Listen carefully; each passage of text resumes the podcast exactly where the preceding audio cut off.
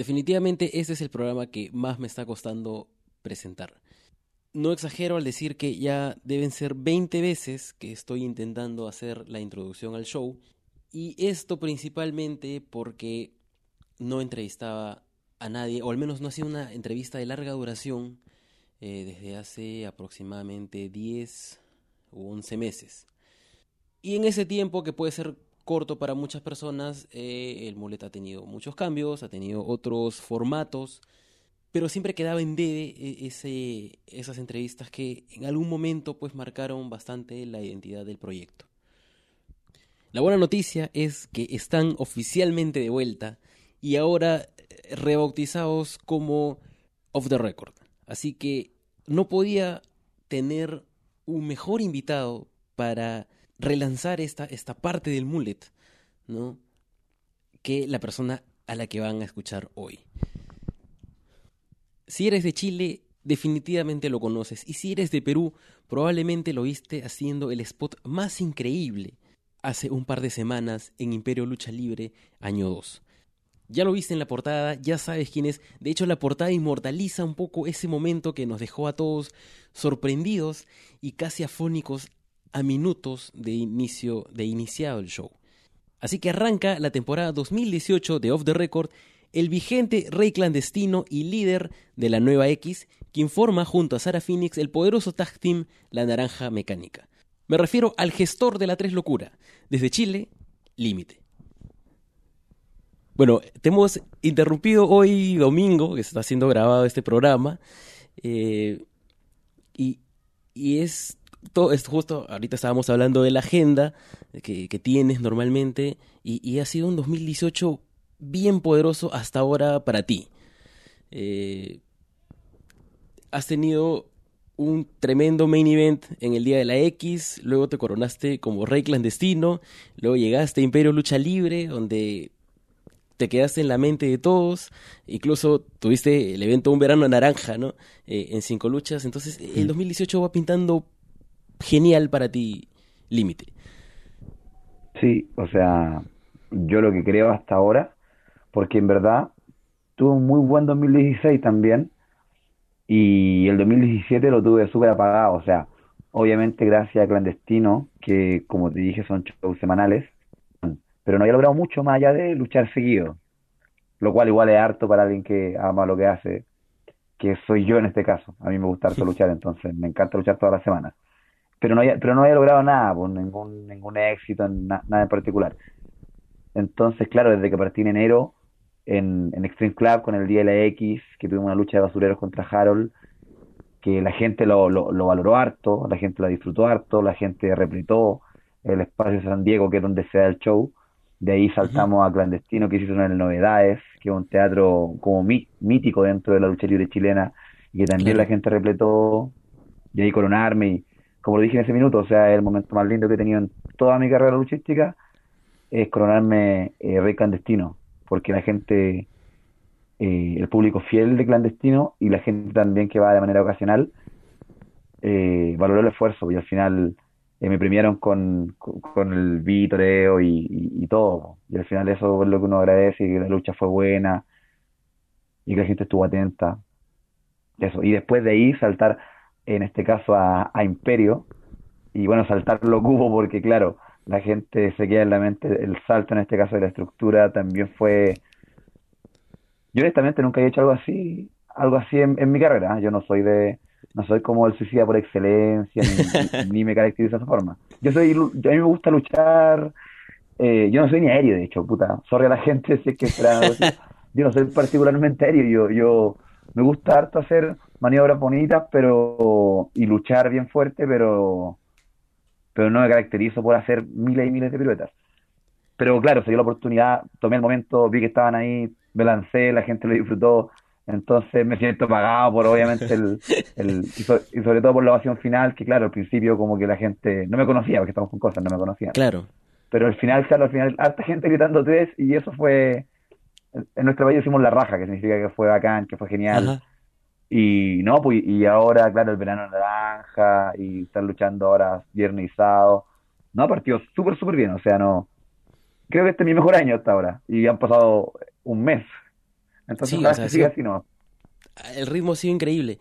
Y, es importante eso que, que me mencionas, que, que no es tu estilo hacer movidas como la que hiciste, porque eh, si bien el público, al menos aquí en Perú, ha sido eh, la primera muestra de límite que he tenido, puede, puede malentenderlo, ¿no? Justo conversaba con, con, mi gran amigo Hawaiian Boy, y, de repente la gente va a esperar que para el siguiente evento eh, hagas lo mismo, pero, pero sería bacán que conozca las otras facetas del límite, ¿no? Claro, o sea, primero que todo sería bacán que me invitaran de nuevo, sí. Eh, eso es lo primero que sería más bacán, lo primero. Eh, lo segundo, claro, que, que obviamente eran cuatro esquinas, entonces no, no, tuve la oportunidad de mostrarme tanto. Creo que, que la parte que me tocó estuvo bien y creo que de hecho la lucha estuvo, me gustó harto también. Me gustó harto luchar contra Ricky, que es una máquina. Entonces siempre hay que estar ahí, siempre hay que estar activo, porque si no, si no te mata. Entonces me, me, gustó harto luchar contra él, me gustó harto luchar contra Stambuk y Seven, que no los conocía la verdad tampoco de antes, pero que me fui gratamente sorprendido. Eh, y claro, o sea, honestamente, era la lucha para pelear por uno de los títulos más importantes de Sudamérica, porque Imperio es la promoción más importante de Sudamérica hoy por hoy, sin lugar a dudas. No hay, no hay un competidor cercano en este momento. Entonces, pelear por la posibilidad de tener un título dentro de Imperio, ya para mí eh, o sea, tenía que ser ese lance, tenía que tirarme de la estructura. Hubiera estado el techo y me tiro del techo hacia abajo. Tenía que ser algo para poder tratar de ganar. Pero no gané, pero por lo menos estoy pagado con que la gente lo disfrutó. Sea, al final eh, puedo no tener título y puedo no tener, eh, no haber logrado competir por el cinturón, pero creo que al final lo que uno valora más que cualquier cosa, que cualquier oro, eh, a la gente, la reacción de la gente. La reacción fue positiva, entonces yo estoy pagado. Claro, o sea, justo mencionábamos que si, bien no habías ganado la oportunidad del título, habías ganado sí un lugar, pero, pero en la inmortalidad de toda esta historia de imperio, ¿no? En, la cabeza de cada uno de los que te vio y, y en una sola fecha, creo que todos pasaron de, de quizá muchos no conocerte a mencionar límite, límite, límite, oye, ¿qué fue lo mejor del evento? Fue esto de límite eh, y estabas en la boca de todos, ¿no? Que es una forma de trascender. Claro. No, de hecho, eh, el, el, guitarrista, solo no me acuerdo el nombre, Charlie. Charlie, Parra. Charlie Parra, eh, claro, me dijo, men, esto es espectacular. Y yo, buena gracia. Porque claro, porque obviamente y no y, y todos me, me, me, dieron algún detalle, por ejemplo, Saidal me, me dio unas palabras atrás también de felicitaciones, eh, Hugo. Entonces, claro, pues entonces, eh, y la gente, sobre todo la gente, al final, eh, a mí me gusta mucho el camarín de Imperio, me gustó harto, de hecho se lo hice saber a la gente con la que compartí que, que tienen un camarín a toda madre. y, y no, y eh, lo disfruté un pincho, como se dice. no, y de verdad, de verdad lo pasé muy, muy bien. O sea, lo importante es la gente. Vi, claro, vi como 15 tomas del lance. Y si tú, si tú me preguntáis ahora, eh, como que siento que casi me desdoblé, porque, como te digo, yo no hago eso normalmente. Y verme ahí dije, oye, igual era alto. Igual lo, lo, veía y decía, oye, me tiré yo. Y, y fue raro, pero fue pero fue, fue bonito, o sea, la, experiencia completa de estar allá, llegar a Perú, eh, conocer lugares que no conocía, eh, comer un pollo asado rico, porque el pollo asado está bien veces mejor que el de acá. De hecho, ya no puedo comer pollo asado en Chile nunca más, nunca más, porque pollo asado allá una vez y es imbatible, entonces ya no tiene sentido comer pollo asado que en Chile, ¿no? Aquí en Chile no como más pollo asado, tienes que cambiar el plato. ¿no? Entonces y, claro, no, pues todo. Y después la lucha, compartir con los, obviamente compartir con luchadores de talla internacional y, compartir con, yo conozco a algunos de los chiquillos de, Imperio hace años, pues, siete años, a, Axel, eh, a Kaiser, a los conozco hace siete años. Entonces, claro, volver a compartir con ellos fue genial. Y compartir con gente nueva que no conocía, como por ejemplo Reptil, La Raja, ¿no? Y, y, todo, todo bien. Creo que fue... Eh, fue apropiado que, cuatro peruanos viajen a Chile justo a clandestino, que estén por actitud. Entonces, si bien ya conocías a, otros luchadores de hace tiempo, eh, el haber compartido hace, hace poco con ellos ahí en Chile y luego cuando tú vienes, es como que se siente un ambiente de familiaridad, ¿no? Claro, ¿no? Y, yo creo que lo hay, ¿eh? o sea, yo creo que hay un ambiente de familiaridad, yo de verdad con, con, con Kaiser y con Axel, como digo, que conozco hace tiempo, con Caos también, eh, con el Virrey cuando vino, eh, nos llevamos bien inmediatamente. Y no, y por ejemplo, y con Bad Boy también, conversamos harto cuando vinieron, con Mancilla. Eh, no, todo bien, de hecho, eh, a mí Mancilla particularmente, lo vi luchar, lo encontré genial. Lo encontré genial, creo que el, creo que el futuro de la lucha libre de Perú está en gran medida también en él. Eso sí lo escucha ahí, un abrazo a Mancilla también, de verdad. Todos los chiquillos son muy buenos, pero mi favorito hoy en día es Mancilla. No, siento que cuando vino acá, lo que vi lo encontré genial, después busqué algunos videos de él, lo encontré genial también. No, el tipo, el tipo va para arriba. Y no, y eso, y eso está todo bien, yo creo que la lucha libre peruana está en su mejor momento. Por lo menos yo no tengo, no, no, conozco tanto de la historia de la lucha libre peruana, pero de lo que yo he visto, yo creo que está en el mejor momento posible. Y justo, o sea, es tu primer viaje, eh, claro, tu primer viaje a Perú, pues, ¿no? Que se da es, mi primer, es, mi, primer viaje fuera del país, nunca he luchado fuera de... Ah, mira tú. Fuera de Chile, en ninguna parte. Entonces, no, el, primer vez que lucho me toca luchar fuera. Ah, qué bacán. Entonces, el, el, el, nerviosismo, quizá la, la, la incertidumbre de salir del país era doble casi.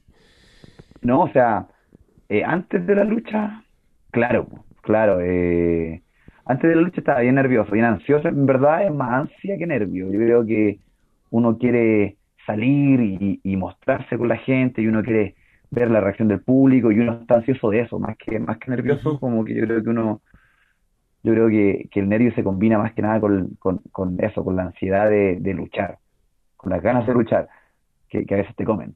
Pero pero claro, por lo menos creo que creo que estuvo bien. Y como te digo, de verdad me gustó harto la lucha. Eh, creo que fue un buen inicio del show. Eh, Marvin obviamente se lo mereció. Y, y, eso, o sea, como primera experiencia lo tomo, lo tomo a mil. Como te digo, partir, partir una experiencia con el, con el lance de la estructura no era lo que esperaba cuando me subí al avión, pero me lo llevo feliz, feliz, feliz, feliz es, el mejor inicio internacional que alguien podría pedir, ¿no? Yo creo que sí, yo creo que de verdad. O sea, no, no, no, no, esperaba, no esperaba que fuera tan bueno. La verdad es que esperaba que fuera bueno, esperaba que fuera bueno, esperaba que me fuera bien, tenía harta expectativas eh, positivas de poder luchar con, como digo, con Marvin, que obviamente uno ve Noah el 2011, ve pelear de Marvin con Quinta y uno dice, mira esto, y me toca pelear contra él. Entonces, claro, hay harta ansiedad, harto nervio, pero también hay harto compromiso porque salga bien. Y al final, claro, no esperaba que fuera tan bueno como fue. Y como te digo, ya haber sido, haber sido viral, eh, aunque sea por dos, tres días. De hecho, me, me pillé en una página, un amigo me mandó un link de una página gringa que subió el lance. Y, no, y fue. Es, digno de compartir, ¿no? ¿Cómo? Es digno de compartir, pues, o sea, no, es, cualquier cosa. Sí, o sea, Claro, no, o sea, yo, yo sí, yo lo vi y, no, eh, eh, es bueno, o sea, es bueno para mí también, obviamente. Eh, me gané un montón de, gente que no me conocí, que por lo menos por, por ahí puedo entrar, ¿cachai? No, no voy a, no espero lanzarme el siguiente un helicóptero y el siguiente una silla espacial. Y después ya, ¿cachai? Subirme a la, al hombro de Dios y tirarme, no, no, no voy a llegar tan arriba. Pero por lo menos me sirve para que la gente conozca el trabajo que uno está tratando de hacer claro. semana a semana, porque la lucha libre se lleva todos los días de la semana. Porque si no estáis luchando, estáis entrenando, si no estáis viendo lucha, estáis constante. Yo particularmente eh, respiro, como, vivo, pienso constantemente en lucha, esto es lo que hago. Y entonces, claro, eso que se, que se transforme en una recompensa que al final eh, el aplauso del público o el reconocimiento de gente que no me conocía cuando partió la lucha eh, eso es todo, o sea, tener la oportunidad, tomarla y disfrutarla es todo, y de verdad que lo disfruté un pincho.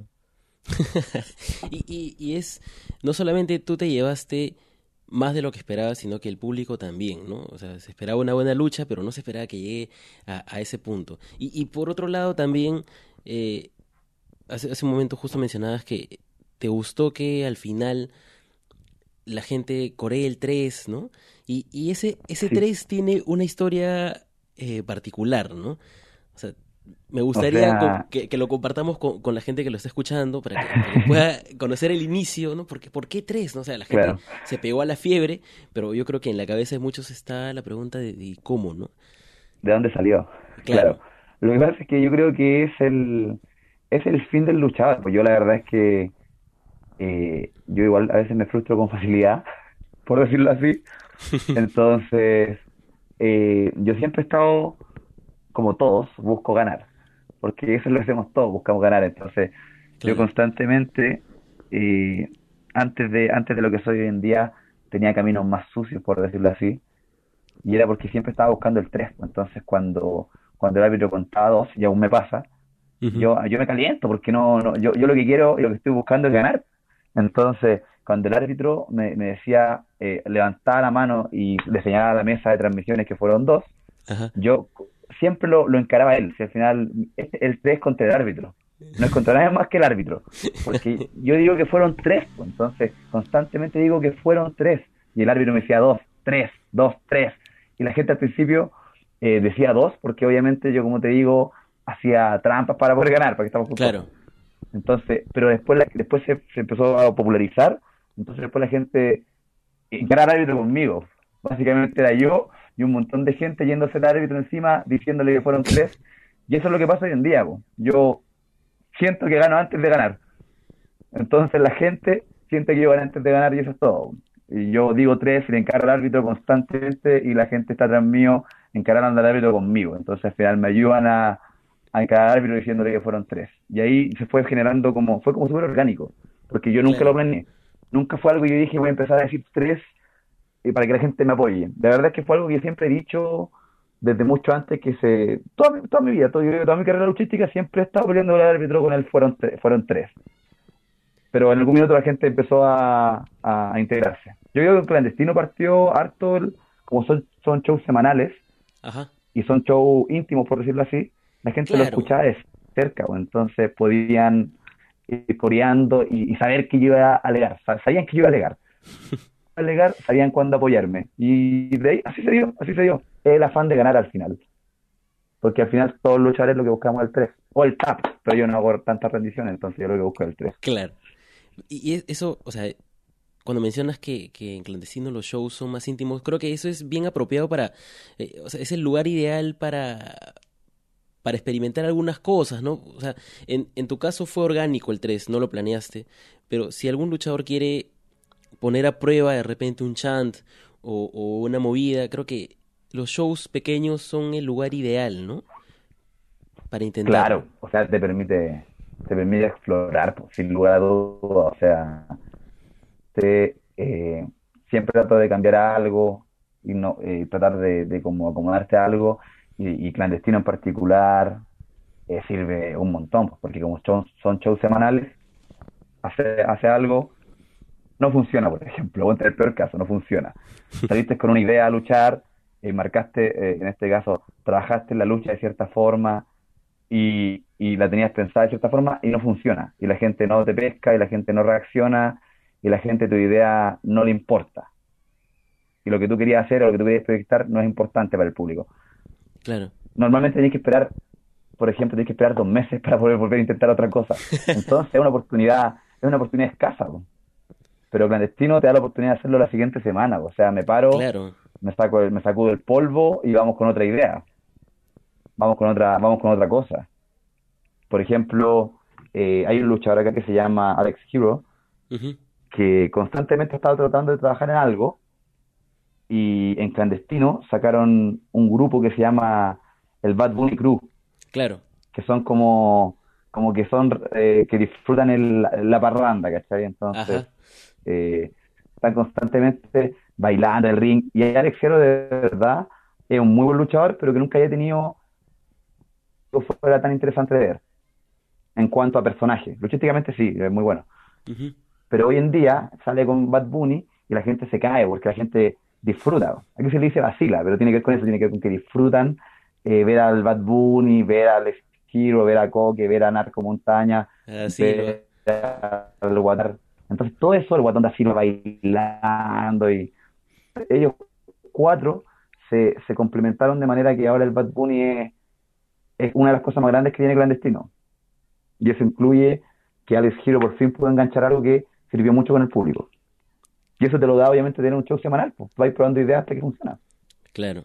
Y eso también le valió a él ser aceptado en la nueva X. De paso, de paso, o sea, Claro. Eh, a él, porque en verdad él entró por Da Silva, porque Da Silva es parte de la nueva X.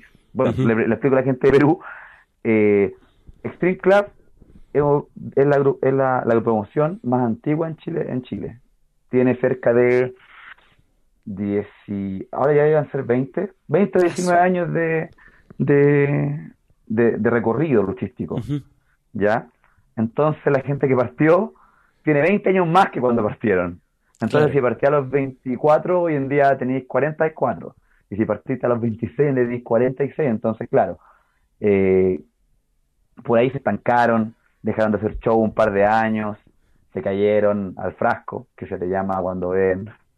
Eh, entonces dejaron de hacer show, dejaron de ser relevantes dentro del país.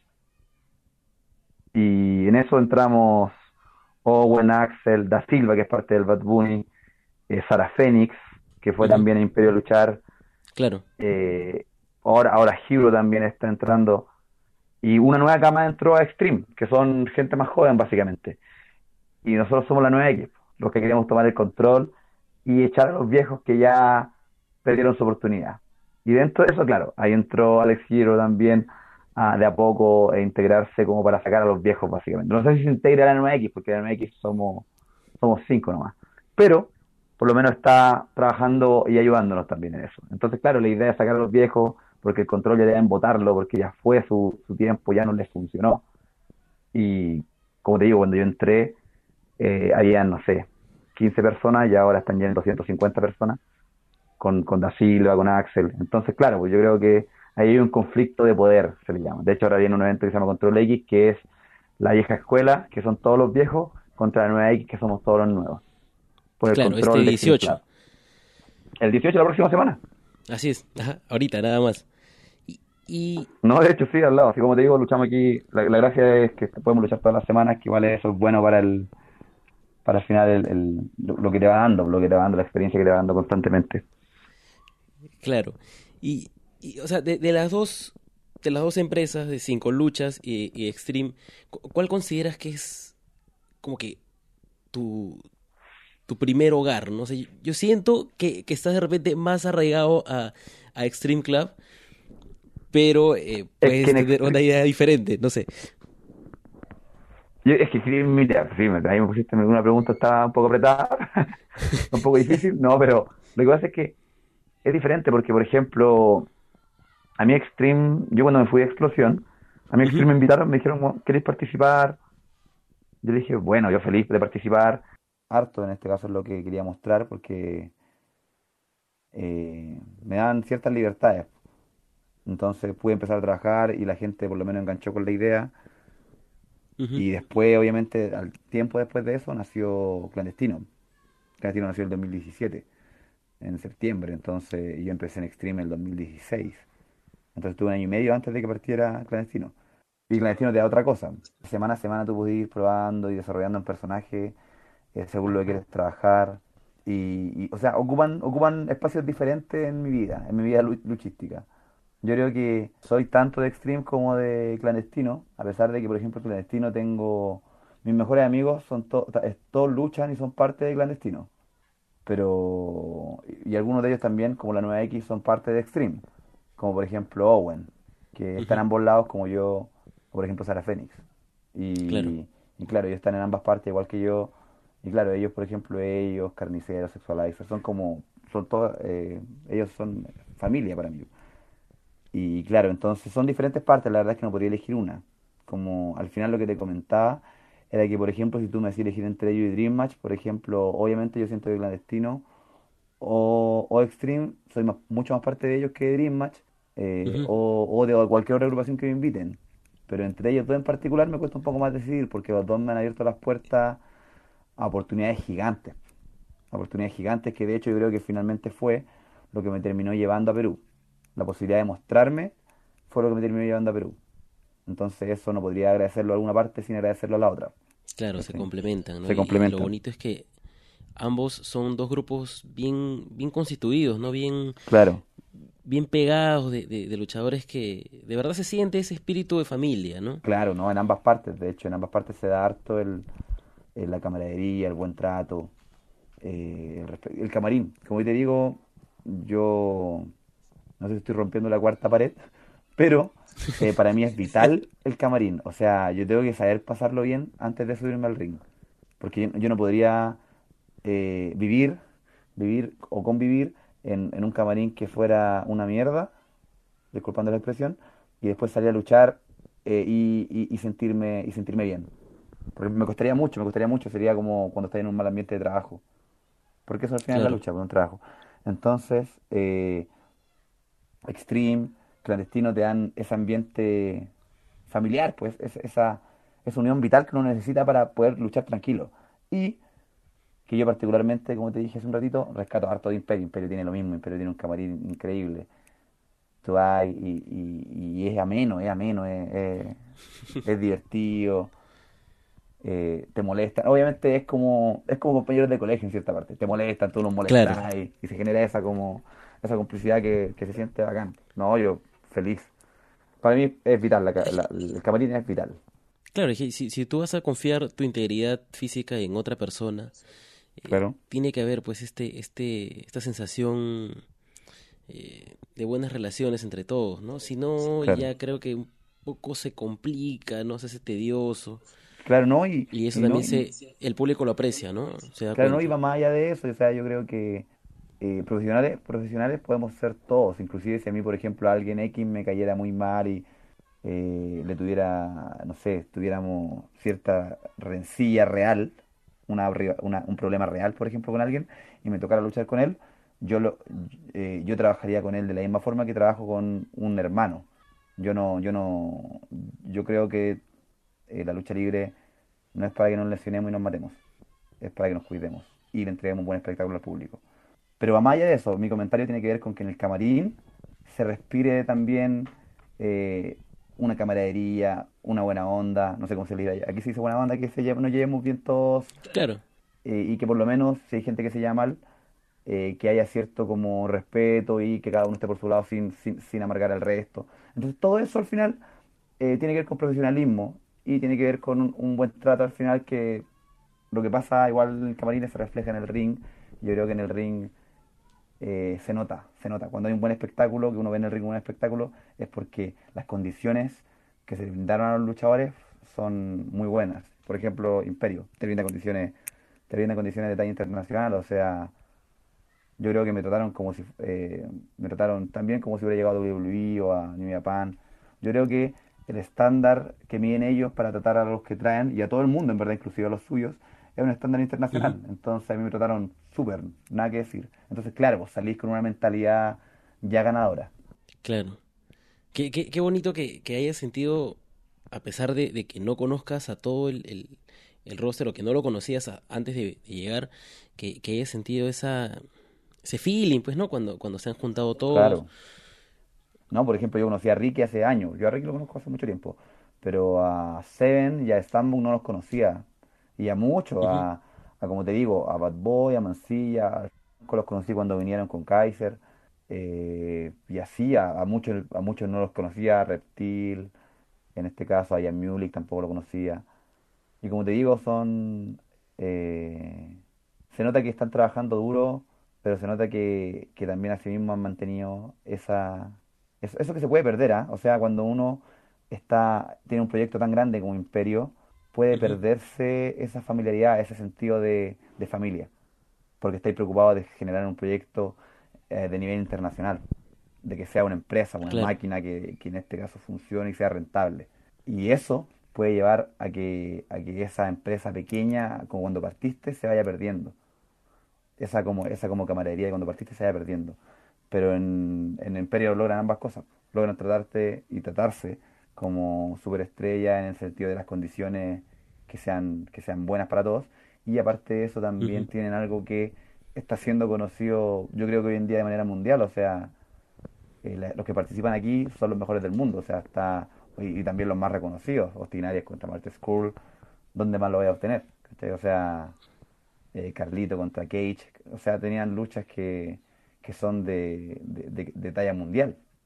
Y obviamente uno se va sumando a eso y de paso también va teniendo cierto roce con, con, con tipos que llaman esto y uno nunca puede parar de aprender. Entonces de repente palabras de Saedal, palabras de Carlito, palabras de Cage, palabras de Apolo, que llegan mucho más, son vitales para que uno vaya aprendiendo y al final vaya mejorando. Y todos vayan mejorando al final.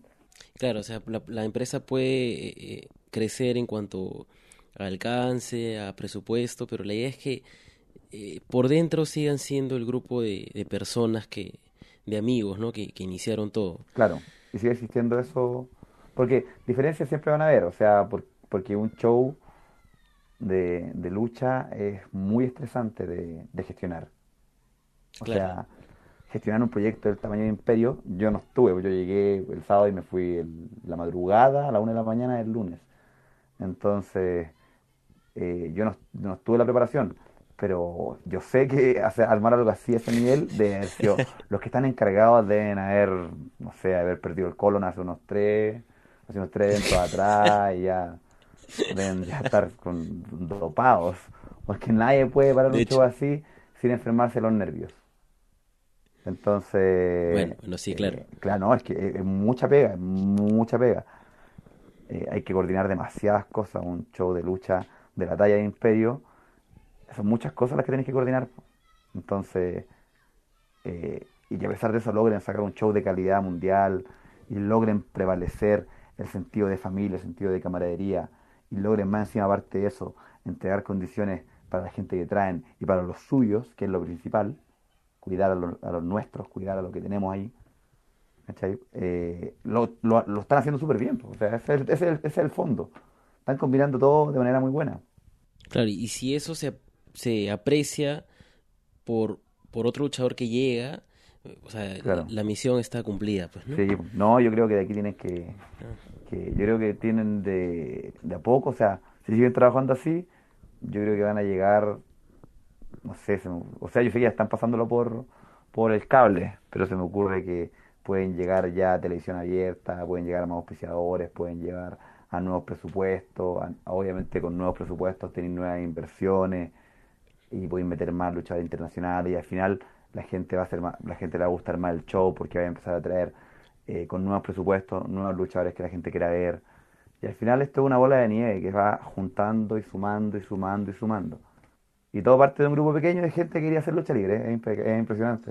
A mí, a mí me, yo amo esta, yo amo esto, no, no, y decir algo esta weá que se dice, porque me encanta, me encanta la lucha libre, me encanta lo que genera en la gente y lo que genera en el luchador y en, y en el grupo que parte. Es genial. No, y, y, se nota, y se, se, nota, se nota cuando, cuando, hablas, se, se nota en, en el tono y, y, es algo muy simpático, ¿no? Porque a veces eh, llega momentos en, en, el que el luchador de repente ya siente que es parte de la rutina, ¿no? Solamente lo hace por, por cumplir fechas, ¿no? Pero cuando hay esa... Exacto. Por vivir, por vivir de su trabajo, Pero cuando hay esa, esa llamita ahí, ¿no? Que, que, que se nota ese gusto todavía, yo creo que se pueden lograr muchas cosas. Claro, pues, yo creo eso, igual. Claro, y ahora justo mezclando un poquito los temas, viene Control X, ¿no? Y una vez leí en una entrevista que te hicieron nuestros amigos de Fanáticos Lucha Libre, que decías que Harold estaba destinado a mostrarse solamente en Stream Club, ¿no? Y que contigo podías ir a más promotions y podías llevar a la X por todo Chile, ¿no? Entonces, eh, allá ustedes, si bien ahorita estás luchando bastante en clandestino y en extreme, la mayoría de luchadores son pues eh, agentes libres, ¿no? O sea, ya no hay tanto una exclusividad a una sola, una sola empresa. Claro. No, claro, o sea, Harold tiene exclusividad como con Extreme, pero Harold tiene exclusividad con Extreme porque lo han echado a todos lados. O sea, no puede luchar en ninguna parte que no sea Extreme. Por eso, por eso tiene exclusividad, pues es como un exilio más que una exclusividad. ¿Cachai? Eh, pero yo lo que le, siempre, lo que pasa es que Harold yo lo trato de boca suelta porque eso es lo que es. Cuando tú hablas y demás muchas veces te quemáis. Yo eso es lo que ha hecho Harold por todo Chile. Entonces yo lo que digo, y yo lo que siempre digo cuando hablo de Harold, es que si yo tuviera el título y no lo tuviera Harold, yo podría lucir el título en clandestino, en Dream Match, en, en Arica, en Puerto Montt, porque no me han echado a esos lados, porque no ando hablando tonteras. Entonces, eso yo creo que le sirve a la X. La X necesita que se conozcan, porque la X lleva mucho tiempo y estuvo mucho tiempo dormida. Entonces, si, la, si quieren, como ellos dicen, porque los viejos dicen eso, que quieren que la nueva X vuelva a rugir. Entonces, si quieren que la X vuelva a rugir, tienen que tener a alguien que pueda sacarla, que pueda sacar al león y lo pueda andar paseando, para que donde vaya pueda rugir. Pero Harold no puede hacer eso. Entonces, eh, lo más sano, lo más sano, sería que me dieran la oportunidad a mí, yo quitarle el título a, Harold, ganarle como debió ser, cuando porque los mismos viejos se metieron a ayudarlo. Y yo después podría andar mostrando el título y, andar defendiéndolo y, y, poder, en este caso, mostrar el título por el país al final, que es lo que necesita el título, mostrarse. Un campeón encerrado en una jaula no te sirve. El campeón tiene que tener un prestigio, el título tiene que tener un prestigio. Y Harold no lo tiene, entonces hay que quitárselo a Harold. Eh, por ejemplo, eh, Harold lo conocen en Extreme y lo conocen un poco en Santiago, pero estuvo luchando en Talca, que es una ciudad al sur de Chile, pero también lo echaron de allá. Después luchó en, luchó en, campeón, en CNL, también lo echaron de allá. Luchó en Arica, no, jamás lo llamaron de nuevo porque también habló. Entonces, yo lo que digo es algo lógico. Tiene que ver con, con que tenemos que llevar a la X, a Extreme, hacia la nueva X, que es una, un Extreme que puede ser mostrado dentro de Chile y el mundo. Y eso no se puede hacer con Harold. Si Harold es una burla. Eso, saludos para Harold y su familia. claro, o sea, ustedes no quieren que, que la X solamente sea recordada por ser la, la empresa más antigua vigente de Chile, sino que la que actualmente esté más, eh, que tenga más cuajada, ¿no? Que, Claro, claro, claro. no vivir solamente del pasado, sino que del hoy. Es que lo hicieron mucho tiempo, lo hicieron mucho tiempo. Tú hablabas con los viejos y los viejos siempre decían, eh, no, es que Extreme el 99 trajo a Eddie Charkey, que es un eh, profesor de lucha libre muy bueno, eh, estadounidense, pero eso lo decían en el 2007, pues, sobre algo que pasó en el 99, y después lo dijeron en el 2012, sobre algo que pasó en el 99. Y si vas a seguir contando una historia que pasó hace 17 años, mejor hacer algo nuevo, y así puedes contarlo podéis contar algo que pasó el 2015 en vez de contar algo que pasó el 99. A eso es lo que yo voy. O sea, los tipos viven de las viejas glorias. O sea, están viviendo de, de, lo que fueron, de que en su minuto llegaron a, a, la tela abierta. Es porque ellos estuvieron en la televisión abierta con, otra, con otro nombre, que era FWA, pero eran los mismos, eran ellos, pues era como niño, era Atalaya, era... Eh, eran todos ellos, todos los viejos. Y ellos vivieron de eso mucho tiempo, o sea, eso pasó el 2001, lo de la tela abierta con, con SWA y con Extreme. Y ellos vivieron de eso hasta, hasta hoy, hasta hoy lo recuerdan de repente cuando tú hablas con ellos, te sacan el tema de que ellos cuando estaban en LP, puta, y esa vaina ya la conozco hace, la he escuchado diez veces, pues, sea, no me la ansiada. Entonces, ese es el tema. ese es el tema de, de por qué queremos sacar a los viejos. No queremos sacarlos, si pueden ellos, si quieren ir y, y sentarse en su, en su mecedora, pueden hacerlo. La cosa es, no manchen Extreme, no manchen Extreme. Dejen que Owen, Owen tiene 21 años y lleva 5 años luchando. Eh, Axel tiene 22, La Silva tiene también 21 y, es, y es mucho más conocido hoy en día que Come Niños. O sea, yo te menciono, por ejemplo, a Come Niños, y yo creo que tú no puedes encontrarlo en ninguna parte en YouTube. Y si no estás en redes sociales, sorry, yo sé que suena raro, pero si no estás en redes sociales no existís en el mundo actual. Entonces, si tú buscáis a Da Silva, vais a encontrarlo bailando en clandestino. Si tú buscáis a Owen, vais a encontrarlo luchando en clandestino. Eso es lo que yo quiero para Extreme. Que a través de Owen, que a través de Da Silva, que a través de Sara Phoenix, que a través del Límite y que a través de todo el resto de la nueva camada sea conocido. Porque si no el producto va a morir. Y eso va a ser culpa de los viejos, de los viejos que no supieron controlarlo en su minuto y que prefirieron ir a curarse, a tomar, a un bar, en vez de promocionar y administrar bien su negocio. Que casi muere hasta que llegamos nosotros y toda la camada de gente nueva que llegó.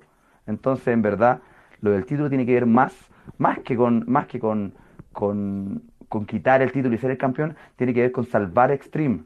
Salvar Extreme de los viejos, salvar Extreme de la historia antigua, salvar Extreme de algo que ya todo el mundo escuchó y que nadie compró, porque ellos llevaban a 15 personas.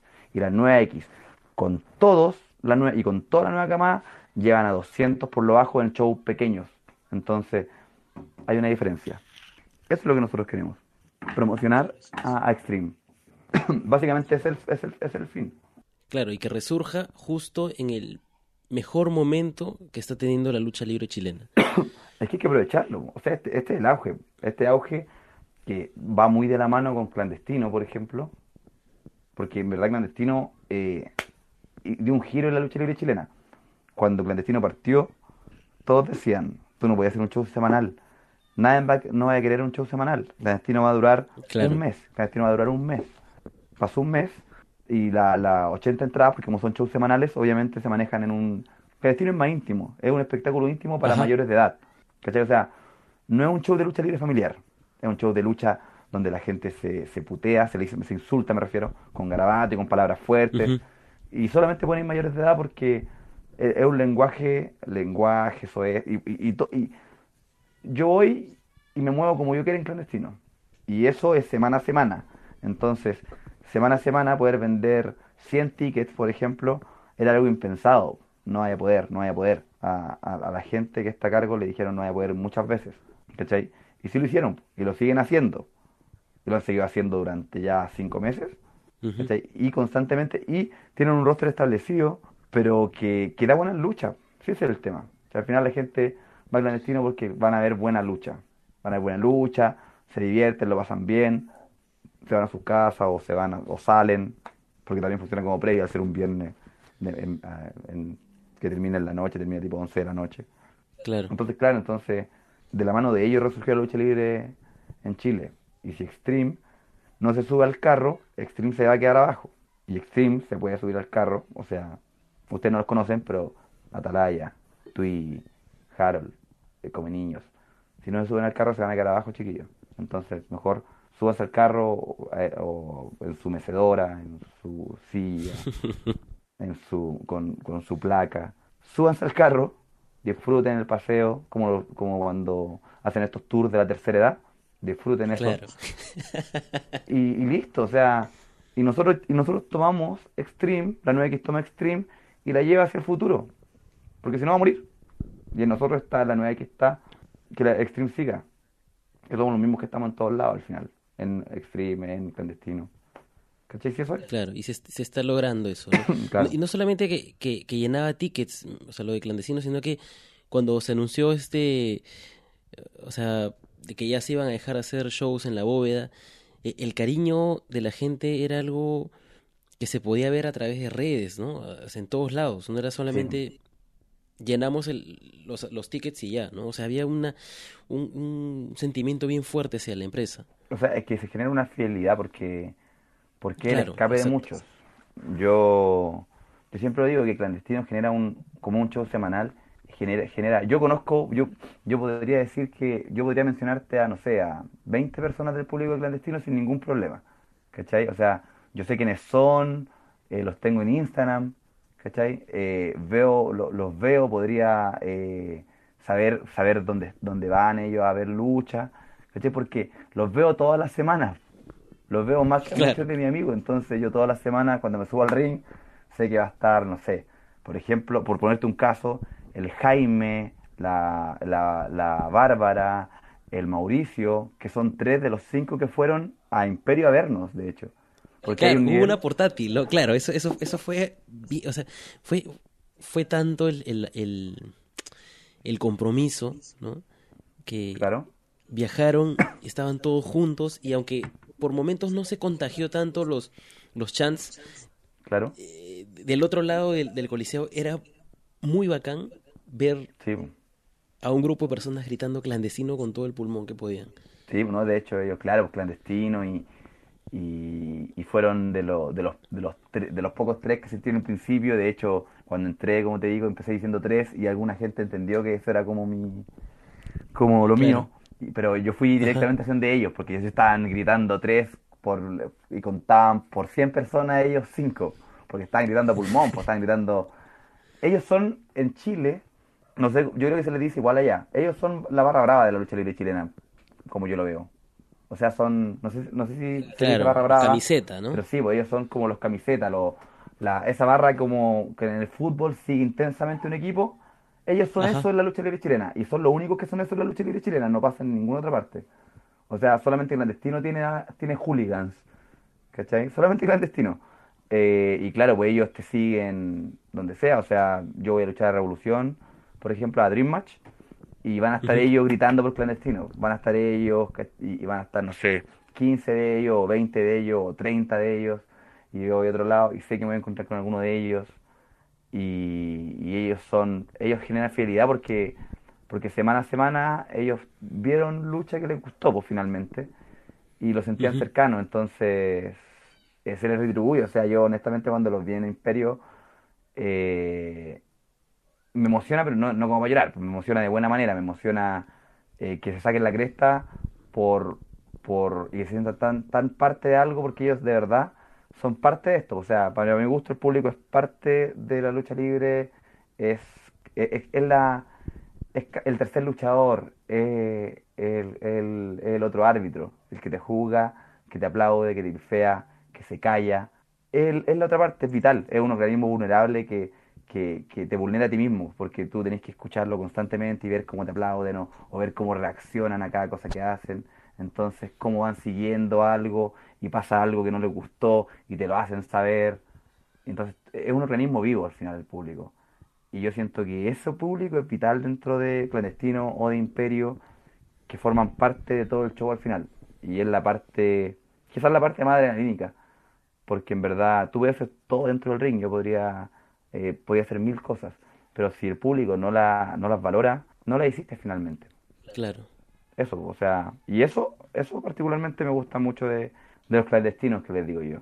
Porque los chiquillos son parte del show, pues, son parte de... Y como te digo, nosotros vendemos, no sé, 100 tickets, y de esos 100 tickets, 40, 50 son público que va semana a semana, todas las semanas sagradamente, como una misa, a, ver, a vernos luchar. Entonces, claro, ellos generan un nivel de fidelidad y de esos 50, claro, fueron cinco imperios. O sea, se pagaron el pasaje, se pagaron el hotel, nos vieron y después se fueron. Yo no los vi, yo los pude saludar después por Instagram. Le dije, gracias chicos por ir. Eh, pero, pero como te digo, yo no los vi, no hablé con ellos porque fueron, fueron a ver el show, fueron a ver el show y apoyarnos. Y obviamente, igual de recompensa, también vieron a toda la máquina, a toda la maquinaria de Imperio, a todas las estrellas que tenían. Entonces, no, pues eso eso es todo, pues ser público es todo, finalmente. Claro, y eh, también te debe haber motivado y a, rajarte, no sé, supongo que en el momento en el que estabas en, ya en, la parte superior del, de esas estructuras, eh, en algún momento habrás pensado en, ellos que estaban pues a, tu, a tu izquierda, ¿no? Claro. Y, y, se llevaron ese, ese momentazo, ¿no? Claro, o sea, es que cuando me subí a la estructura, en verdad escuchaba a harta gente que está, no, no sé si en contra, la verdad, no, no creo que es contra, pero sí preocupada yo escuchaba, eh, escuchaba a la gente de clandestino que decía, puta, nosotros igual nos en Chile todos nos tratamos de hueón, no sé si allá igual, pero todos nos tratamos de hueón, da lo mismo, da lo mismo si eres el papa o si eres, o, si tenías un, o si eres millonario, o si eres pobre, todos somos hueones, en Chile, en Chile todos somos hueones, entonces todos nos tratamos de hueón, y, y claro, y cuando yo estaba arriba, yo escuchaba que el Jaime, porque como te digo, porque yo ya los puedo reconocer, pues si los veo todas las semanas. Ya saca la voz, ya, claro. Sí, yo, yo, escuchaba que él decía, no, weón, ¿qué estás haciendo, weón? Y yo, y yo seguía, y decía, yo decía, esta es mi oportunidad, o no me voy, déjame hacerlo. Y, por el otro lado, y por el otro lado del coliseo, que fue un video que subí, había un, había un, un, peruano que también estaba preocupado, pero que estaba como, que preocupado, pero con, que me, decía, no, seas pendejo, te vas a matar. ¿Cachai? Y, y yo decía, chucha, man. Entonces, claro, entonces había como... Eh, eh, yo igual los vi, de hecho los vi cuando estaba subiéndome y, llegando donde, donde quería llegar para poder lanzarme. Yo los vi a ellos, pero también vi obviamente a todo el mundo y como te digo, eh, la adrenalina. De hecho, el, el, el, haberme lanzado tiene que ver todo con el público, tiene que ver todo con el público, porque cuando uno está arriba, yo por ejemplo igual pienso, digo, esto es una, una posibilidad importante de de irme fracturado, de no contarla, de, de, de, acabar con mi carrera. Sobre todo con el ritmo que tienen allá, ¿no? Que es No, pues, una lesión es terrible. Sí, no, pues una, y una lesión crónica y, y te vaya a la cresta, o sea, la nosotros, nosotros vivimos de, de, de no lesionarnos. Una lesión te puede costar todo. Entonces yo igual pensaba, Claro. eh, esta es mi posibilidad, claro, de, de este momento que lo estoy viviendo y la gente estaba como, era como una caldera, era como una caldera y yo Sí. estaba como ahí, yo era como el, el yo era como, como la rana, como la ranita que iba a saltar o no iba a saltar al, al fuego, entonces estaban, y estaba la caldera y viva, y estaba, era, como te digo, era un organismo vivo viéndome en ese momento, yo, yo lo sentía como, como el mar, de verdad lo sentía muy similar al mar, yo sentía que estaba como a punto de saltar al mar, cuando toda la gente estaba así como, oh, y todavía no me lanzaba, po, sino que estaban expectantes a que me lanzara. Y claro, cuando me lanzo, yo he visto el video mil veces porque obviamente digo, oh, ¿cómo hice esto? Pero sobre todo porque, sobre todo porque a mí me gusta mucho ver las reacciones de la gente. Y claro, siempre estoy, veo a un tipo de la primera fila que salta, se pone a saltar mientras yo, mientras yo salto, el tipo salta repetidas veces, así como, como energúmeno, así, ¡eh! un, un, loco como que se da vuelta. Yo como te digo, yo veo al público, me gusta ver al público en las repeticiones. Un tipo como que ve que cae y se da vuelta así como que piensa que me maté. Una señora se va con la, Claro. pone- se pone las manos en la cara así como de preocupación. Un niño explota en- en- en- también en primera fila. Un loco atrás como que baja la cámara y se pone a sal. Entonces, yo veo eso, yo veo, yo veo una vez, o yo veo, no sé, cinco veces mi salto y otras 100 veces al público. Porque me gusta, me gusta ver que genera reacción y que no, pues al final nosotros trabajamos y vivimos Claro, y en base siempre a la encuentras reacción de la algo nuevo. Claro, entonces, claro, sí, pues, y uno descubre, claro. Tú cuando viste tu salto, después de verlo cinco veces ya lo viste. Pero tú, eh, pero el público son miles de personas, cada una, cada una con lo suyo, pues, cada una viviendo ese momento de manera diferente. Entonces, Claro. yo igual me gusta sentir que, me gusta sentir que, que como ellos me ven, yo igual lo estoy viendo. No sé si tiene sentido lo que acabo de decir, pero de No, verdad claro, me gusta, claro, claro. pero, pero, pero todos estamos en el show, pues, todos somos en ese momento imperio. Todos fuimos imperio en ese mismo momento. Entonces, yo igual los vi cuando ellos me estaban viendo. Yo igual los vi saltar, yo igual los vi insultarme, yo igual los vi putearme, yo igual los vi decir tres cuando me fui, los vi vibrar con Ricky, los vi eh, vibrar con el tope de Stambuk, los vi, eh, los vi eh, gritando oh cada vez que Ricky le pegaba un chopazo a, a Stambuk, por ejemplo, o cada vez que yo le pegaba una patada a Stambuk, también vi a la gente como doliéndole. Entonces, claro, es, como te digo, es un organismo vivo y cada cual tiene su reacción al momento que iba pasando. Entonces, la plancha que fue como obviamente mi momento más destacable de, de Imperio, eh, la veo, la veo siempre y la veo siempre y, bu- y- y busco a alguien nuevo que no haya visto y digo, oh, mira él cómo reaccionó, oh, mira él cómo reaccionó. Entonces te va dando, te va dando como algo, te- me- te- va siendo un momento que es como cuando leí un libro de nuevo. Ese momento Claro. se vive de miles de formas diferentes, pues yo puedo al ver el video verlo de miles de formas diferentes porque estoy viendo a alguien diferente. Mira. Es una reciprocidad, ¿no? O sea, el público te, te vio, tú le devuelves eso, aunque ellos de repente no lo sepan, ¿no? O ahora lo saben, ahora te, que te han escuchado, pero, pero saben que te dedicas, pues, ¿no? A ver cada píxel de- del video. Claro. Por ejemplo, a, a mí no me había pasado que en los cinco minutos del show yo ya estaba fónico. Porque la, la, la reacción, y al menos de, puedo dar fe de toda la gente que estaba de mi lado, o sea, de- por, por la zona que estaba en el coliseo, que hemos gritado tanto, ¿no? Que no sabíamos cómo iba a llegar la garganta al final del show, porque ya habíamos dejado todo en esa lucha, ¿no? Que normalmente a veces va gradual, ¿no? Pero fue tan intenso todo que... Es que claro, es que es como es como un concierto, yo creo. Que, que si la primera canción te gusta, la coreáis a morir. Y después, como creen las demás, también. Igual lo así, pues al otro día amanecí muerto. Y yo creo que el público se cansa, yo creo que el público se cansa tanto como los luchadores. Porque yo cuando voy a ver un. Porque yo, yo veo igual lucha, a mí me gusta ver lucha, me gusta ver lucha por. Yo veo lucha, soy un fanático también. Al final todos lo somos. Todos somos luchadores y también somos fans. A, todos- a mí me encanta la lucha libre, me encanta verla. Entonces, cuando veo una lucha buena, eh, la disfruto a concho. Y, y, y si estoy en un show y estoy gritando todo el rato, yo termino cansado, yo termino agotado. del- de- es como si hubiera subido al ring, pues termino agotado de haber, de haber visto lucha libre. Pero es porque lo disfrutaste al final, pues. Lo disfrutaste a, a morir. Claro, te relajas, te, te estresas en los momentos en, en Sí. los que está el clímax de la lucha, es, es toda una montaña rusa pues, de, de, de emociones. Es ¿no? todo, yo creo que es todo, en verdad. Yo creo que la lucha libre es todo. La lucha libre eh, es arte estético, es arte auditivo, eh, es todo, o sea, es, es, es, es gimnasia, es violencia, es, es arte, o sea, no tiene no tiene parada. Yo creo que la lucha libre solamente se expande, se expande, se expande y cubre más, y cubre más, y cubre más, y cubre cosas nuevas. Y, y no creo que jamás se retraiga. O sea, eh, puede que te guste o no. A mí particularmente no me llama tanto la atención, pero por ejemplo, la lucha libre aérea es algo que constantemente va evolucionando. O sea, Ricochet, Osprey, Neville son tipos de fuera de serie. O sea, ellos son algo nuevo dentro, medianamente nuevo dentro de la lucha libre a nivel mundial ese tipo de atleticismo no existía antes. Entonces, y, cubre algo que antes no cubría. Y por ejemplo, el deathmatch, que era algo que tampoco eh, particularmente soy fanático, pero que, que sí cubre un montón de público, era algo que antes no existía a ese nivel. Entonces, constantemente la lucha libre va expandiéndose en otras artes, en, otra, en, en cosas diferentes, musicalmente, como te digo, o sea, hay cierta cantidad de lucha libre que te entra por los oídos, que son los chops, que son las super kicks, que en verdad te entran por los oídos. Pues eso, oh, ¿viste cómo le sonó la cara?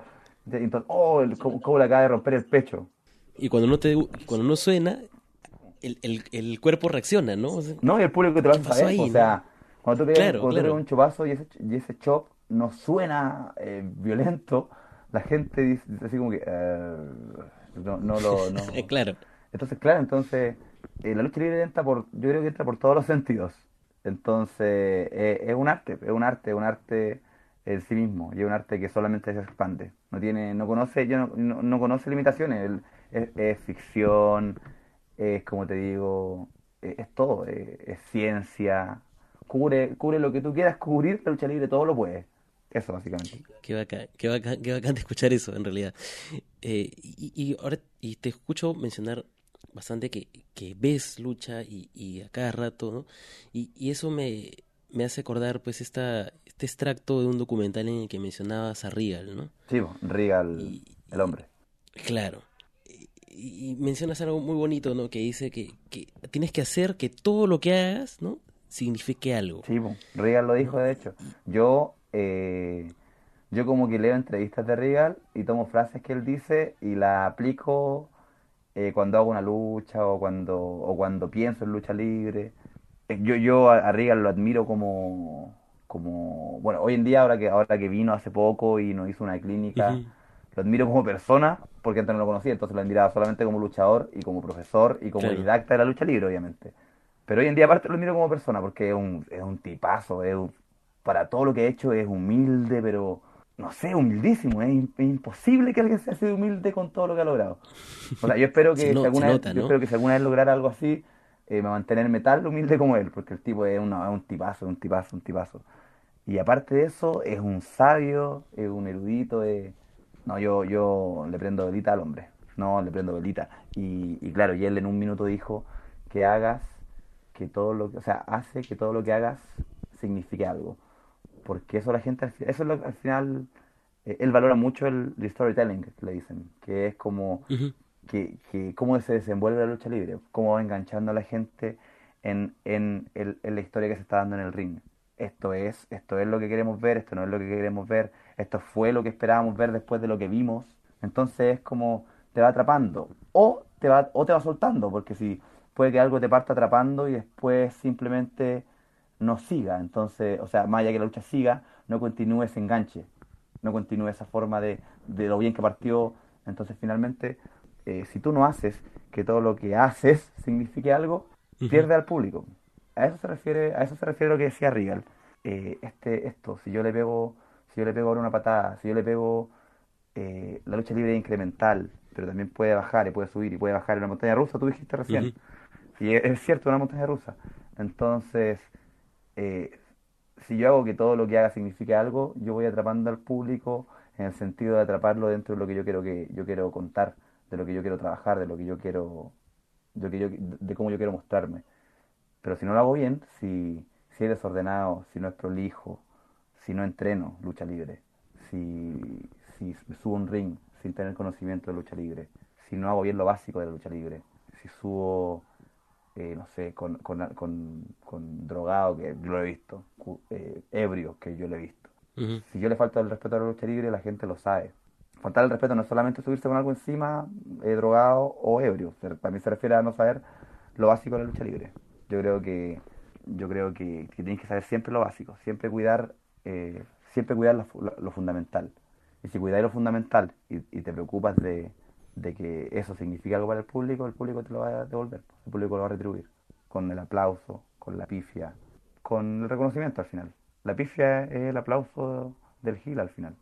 Claro, e, es, ese es, el, el, la prueba de que está haciendo bien su trabajo, ¿no? Claro, no, sí. Entonces, eh, yo creo que por ahí va todo lo que dice Regal. Regal también hace, hace, hace poco, antes de que yo partiera con el asunto del 3, que a mí me hace, a mí me hace muchas a mí me hace muchas veces irme hacia la beta humorística.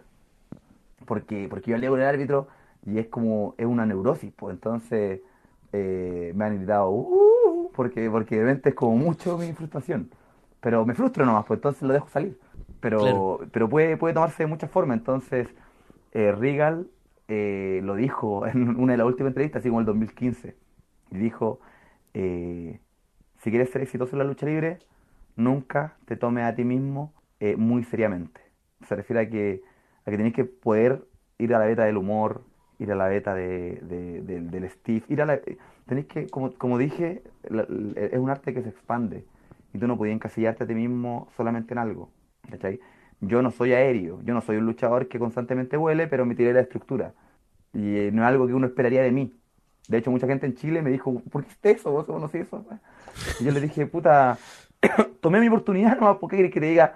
Estaban ahí, me lancé, casi gano con eso, no pude ganar, pero por lo menos lo disfruté y la gente lo disfrutó y, y, eso. Y si me toca pelear, eh, no sé, en una lucha violenta, voy a hacerlo lo mejor posible. Y si me toca pelear contra un luchador técnico, voy a, hacerlo, voy a tratar de hacerlo lo mejor posible. Y si me toca eh, hacer comedia y hacer reír a la gente, lo voy a hacer. Si me toca ridiculizarme, lo voy a hacer sin ningún problema. Porque eso es. No, te pusiste barreras y dijiste, ah, no, yo no hago esto, no, ese no es mi estilo. Claro. Eh, me pepeo a lo que hago nada más, ¿no? Y, y chau. Si tú te limitas a ti mismo, si uno se limita a sí mismo, ahí es cuando uno avanza. Si tú te metí en una caja de la que no querés salir, ahí no avanzáis. Por ejemplo, mira, yo hace, yo no veo lucha libre japonesa desde hace mucho tiempo. Yo antes como que me tenía cierto recelo, porque era más joven, ¿no? Hoy en día veo mucha más. Y por ejemplo, me gusta mucho eh, Minoru Suzuki, me gusta mucho. Y debe ser eh, uno de los más, más, más stiff, más como más, más duros de ver luchar, porque como que él mata gente, uno, uno como que ve que mata gente. Pero aparte de eso, tiene partes muy graciosas. A mí me hace reír hartas veces cuando lo veo, hace harta ridiculez entre medio. Entonces, yo creo que él, él hace eso, pues, él no se limita. Él te puede hacer reír y después puede hacerte pensar, oh, lo está matando. y, es la misma, es la misma persona, es la misma lucha.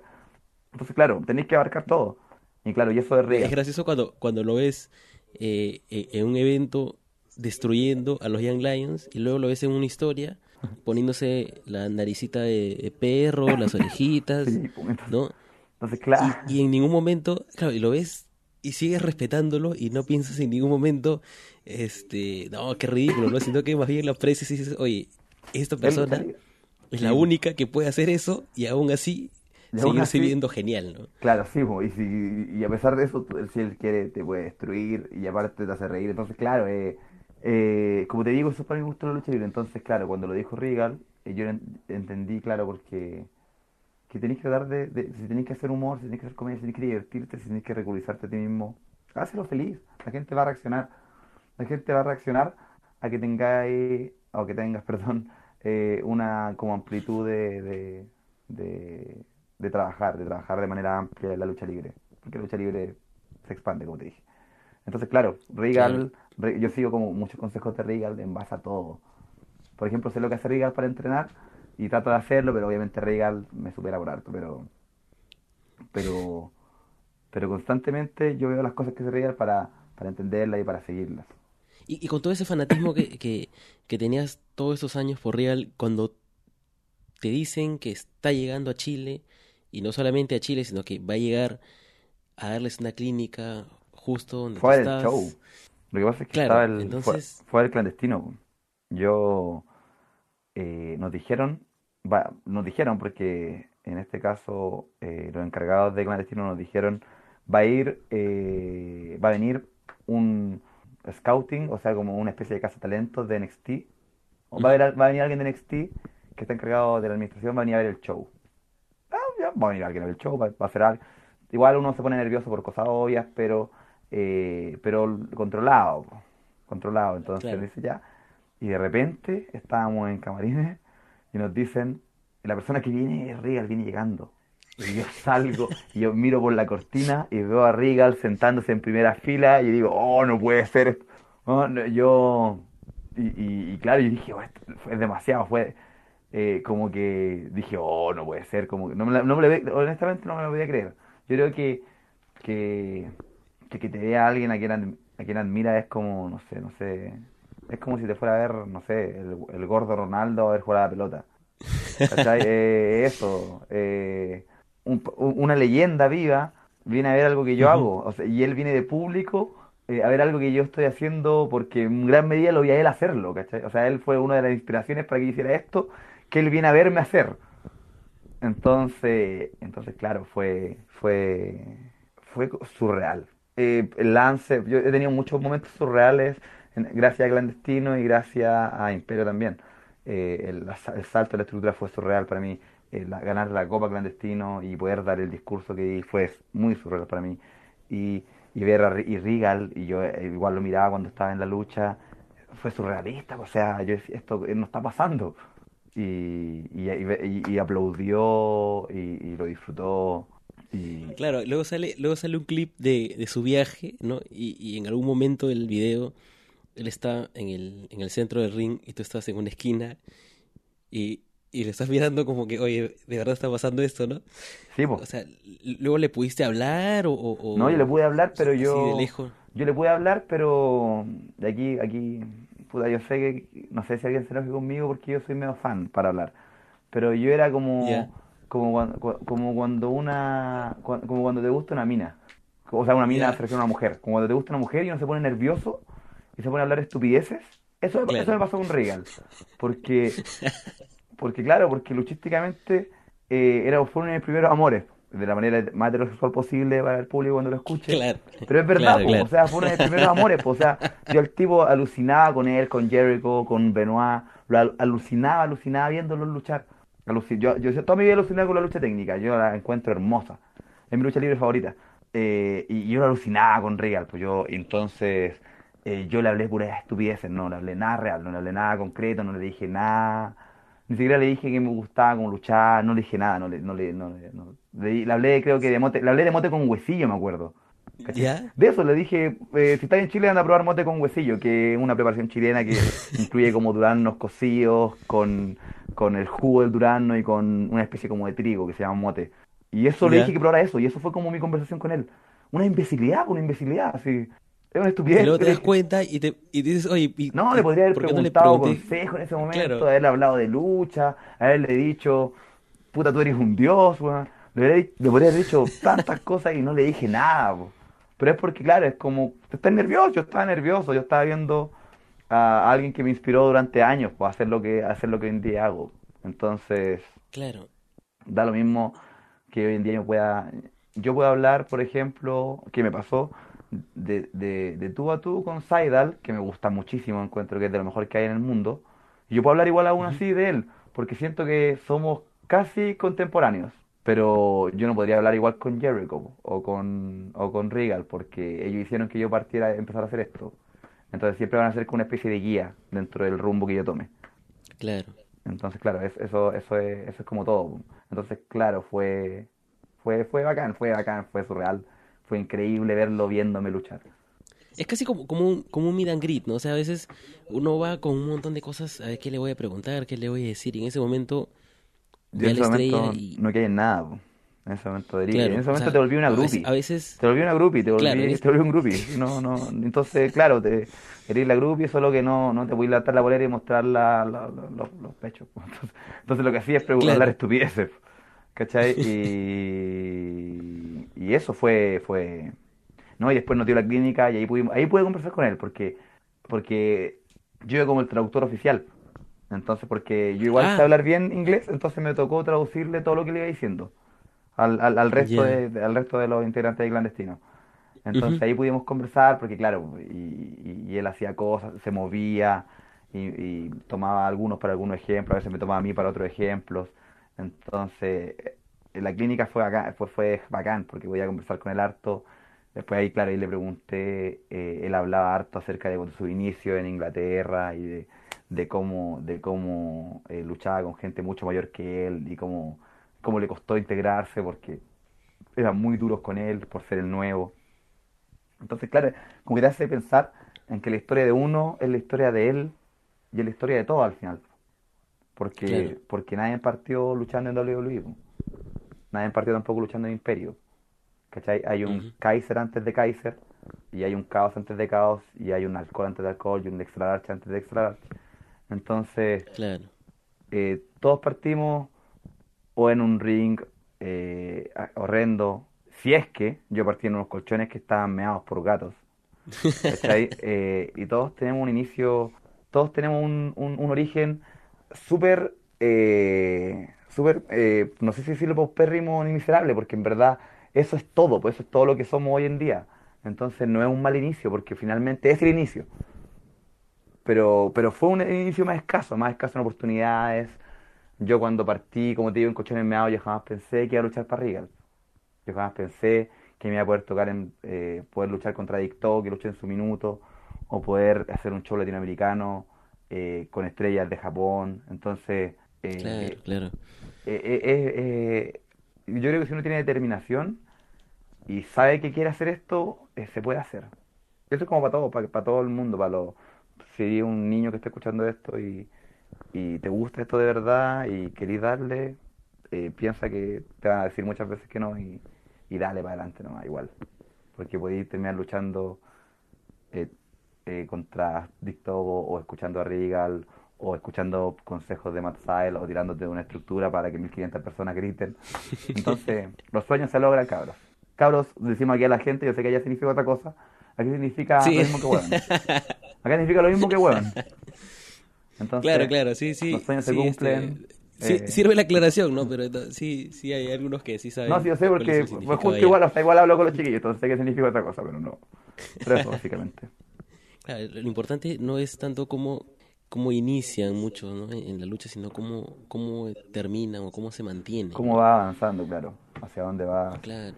Eh, qué, tanto, qué tanto cuida la lucha libre. Porque la lucha libre igual tienes que cuidarla. Porque si te subes no preparado, si te subes, como te digo, eh, estás descuidándola, estás haciendo un daño terrible.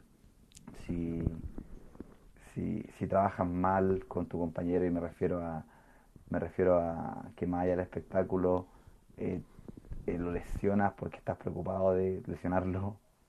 O sea, tiene que ver con trabajar bien, con trabajar de manera profesional al final.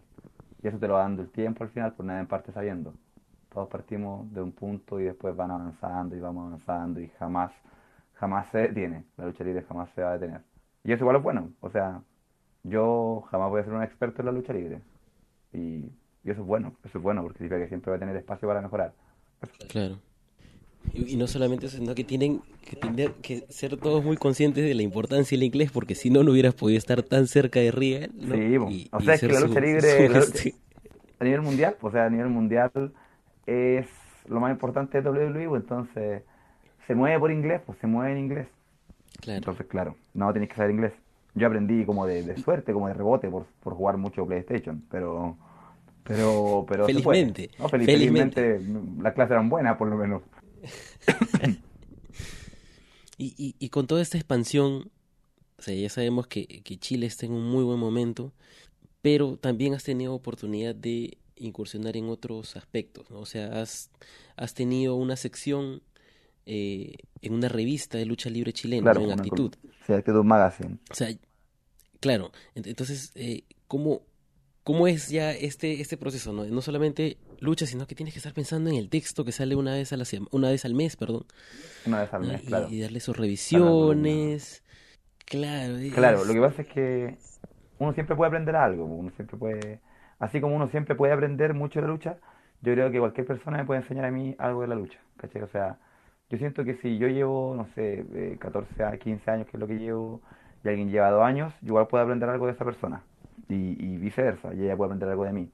Eh, entonces yo el artículo lo ocupaba como para eso, como para, para las cosas que yo sabía decirlas.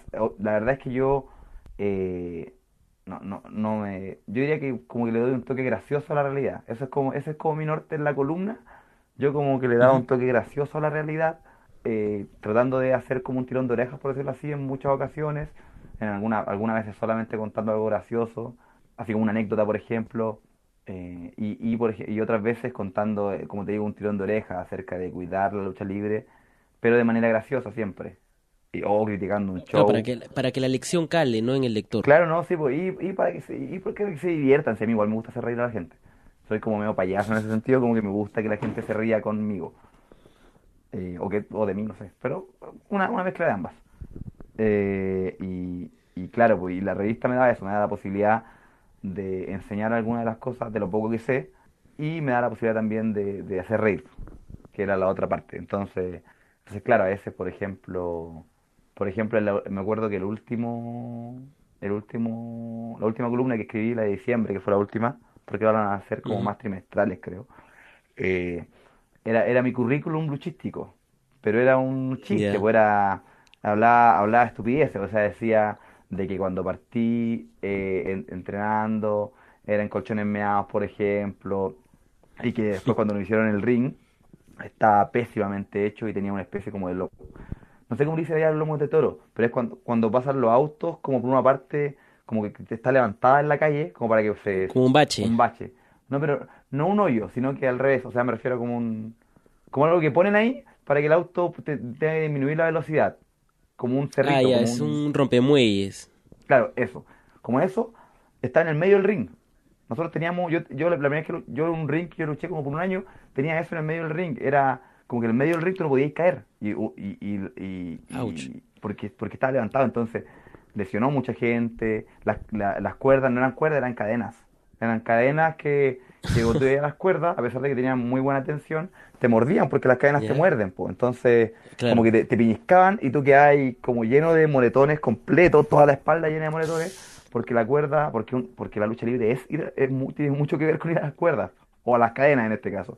Entonces, claro, entonces te, claro. constantemente, después caí en el medio y quedabas como con la espalda en, en ese ¿Cachai? Entonces, entonces, claro, era horrible, era horrible. Y después, y, yo como que comentaba eso, le daba el toque, obviamente, con una vuelta graciosa a, una situación que fue complicada en su minuto.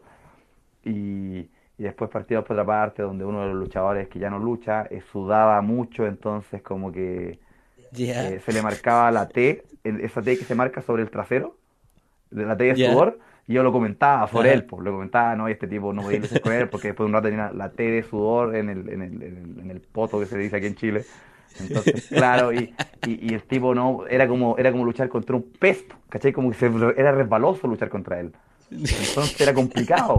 Y, así, y así voy, voy contando mi currículum y avanzando en mi historia, como dándole, y, y, ese, ese, ese, esa columna no tiene nada que ver con enseñar nada. O sea, solamente quería hacer reír a la gente porque era la última columna del año.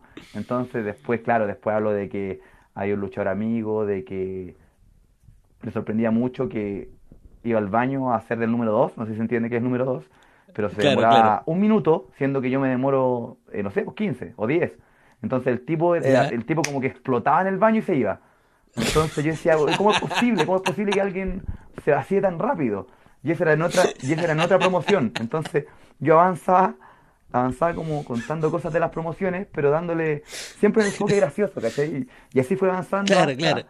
hasta, claro, hasta llegar a clandestino, y hablo de mí, del aprendizaje, de cómo ese viaje me, me enseñó a, a, luchar mejor y, y, claro, y que hoy en día, eh, no sé, me preocupo más de hacer, de, de, de ver series en Netflix que hacer el amor. Pura estupidez, ¿cachai? Pura, pura, puras cosas que, que, que, que no buscan enseñar nada, pues entonces, claro eh, tenía ambas cosas, tenía que ver el tirón de orejas, ¿cachai? Por ejemplo, cuando pasó, nosotros tenemos un, que de hecho creo que iba a luchar en clandestino, iba a luchar en Imperio en el primer show, Ariel Levy, que Ariel Levy iba a luchar en el primer show de Imperio, pero tuvo un problema porque estaba en México en ese momento él, porque el tipo es un actor muy famoso en Chile, es como la, es como la celebridad, como lo que sería, en este caso Charlie allá, eh, la, celeridad que teníamos en la lucha, que tenemos en la lucha libre chilena es Ariel Levy, que es un actor muy connotado que le gusta mucho la lucha libre y que la practica. Entonces, el tipo tuvo problemas para viajar a, a Imperio para el primer show y, él iba a luchar, yo me acuerdo. Y no, no pudo, Ujú, no, claro, no sí, llegó. sí fue anunciado. Sí, pues no, no, no, no, no llegó, pues sí. No, sí, no No, llegó. no, no llegó. No, no llegó. No tuvo un problema en México él. Y claro, po, y, y él como que hizo una promo junto con Bandy, que es un luchador de acá chileno, y, Claro. y la promo era como que él le tiraba café a Bandy en un programa de radio. Entonces, claro, salieron todos los expertos en la lucha libre, los, todos los inteligentes de la lucha libre, a decir que era mentira y todo. Y no es el norte. No es el norte, ¿cachai? O sea, eh, el norte es brindar el espectáculo. O sea, y, y, y- y si salía a decir que algo es mentira, porque me encima los que salieron a decir que era mentira, eran los, los encargados de, otra, de otras promociones. Entonces, tú no estás diciendo, y lo que yo decía, tú no estás diciendo lo que ellos hacen es mentira. Tú estás diciendo lo que se hace en la lucha libre es mentira. Y eso, y eso te daña a ti. Es como eh, pegar un escopetazo y pegarte con la culata en, en la boca. ¿Cachai? Claro. Entonces, es, Solamente por echarle barro a otra empresa, ¿no? ¿cómo? Solamente por echarle barro a otra empresa. Sí, solamente por echarle barro a la empresa, al final le echáis barro a la lucha libre y no a la empresa. O sea, a la empresa Ujú. también, pero también a ti. Porque estáis Claro. salpicando la lucha libre al final. Y eso es lo que hay que cuidar. Hay que dejar que la, la, la historia se dé. Entonces, yo ahí les, ti- le- le- les di un tirón de oreja, de manera igual graciosa, y decía que... Pero, pero ahí fue más seria la columna, porque tenía que ver con el tirón de oreja, Ujú. le dejen de hacer esto porque están matándolo. Claro. Eh, y claro, pues, y, y la, la columna me da la posibilidad de, de variar y la gente que estaba a cargo de la revista me da la posibilidad de variar en ambos lados. Y bueno, si alguna vez voy de nuevo a Imperio, voy a llevar alguna y no sé, las voy a regalar. Las voy a, las voy a regalar, yo creo, la verdad, porque, porque jamás no voy, a, no voy a llevar 100 copias, voy a llevar 7 y se las voy a regalar a la gente, no sé. ¿Está ahí? Pero, pero Ah, eso. No, pero de todas maneras se tiene que avisar para que, para que la gente que sí esté interesada, o sea, pueda, pueda comprarlo, porque al final es un apoyo, ¿no? Sí, Pero, pero por, por cómo cuentas todo esto, o sea, si extrañas escribir de nuevo en, en actitud. Yo extraño, sí, pues, extraño escribir la columna porque la hacía mensualmente y, y claro, yo siempre le preguntaba a mi polola como si, se, si mi polola se reía y decía, ya, esto es, ya, ya pasó. Pero de repente mi polola no se reía, pero sí decía, ah, tenés razón. Y tenía que ver con lo de la enseñanza que te decía, que tenía que tener algo más. Eh, y eso, o sea, como te digo, si puedo enseñar, si puedo hacer reír, yo feliz de hacer la columna, ¿no? Y feliz de, de haber participado en el proyecto en ese minuto y si me llaman de nuevo en el proyecto. Yo soy feliz de lo que la lucha libre puede darte, ya sea escribir, hablar contigo ahora, luchar. Muchas veces, he sido árbitro, me acuerdo cuando pe- empecé, yo era árbitro. Eh, un par de veces fui árbitro. Ah, O sea, empezaste. empecé un par de veces como árbitro, la verdad, tampoco fui árbitro. Ujú. Porque, eh, como te digo, era luchábamos en una junta vecinal, en un ring con cadena y con un... ¿Cómo, fue- cómo se llama del lomo de toro? Que tú, tiene otro Eh, rompemuelle. Rompe muelle, ah, rompe muelle. Claro, entonces, claro, Ajá. po, o sea, yo ahí fui árbitro un par de veces, como tres veces. Pero claro, pero el lugar era horrendo, pues entonces ser árbitro ahí eh, era tan, era tan, tan o más como ser luchador, pero era todo malo ahí, pues, no, no, no es que haya sido tan diferente una experiencia tan, tan complicada. Entonces, claro, ahí fui como árbitro un par de veces y después ya dejé de ser árbitro.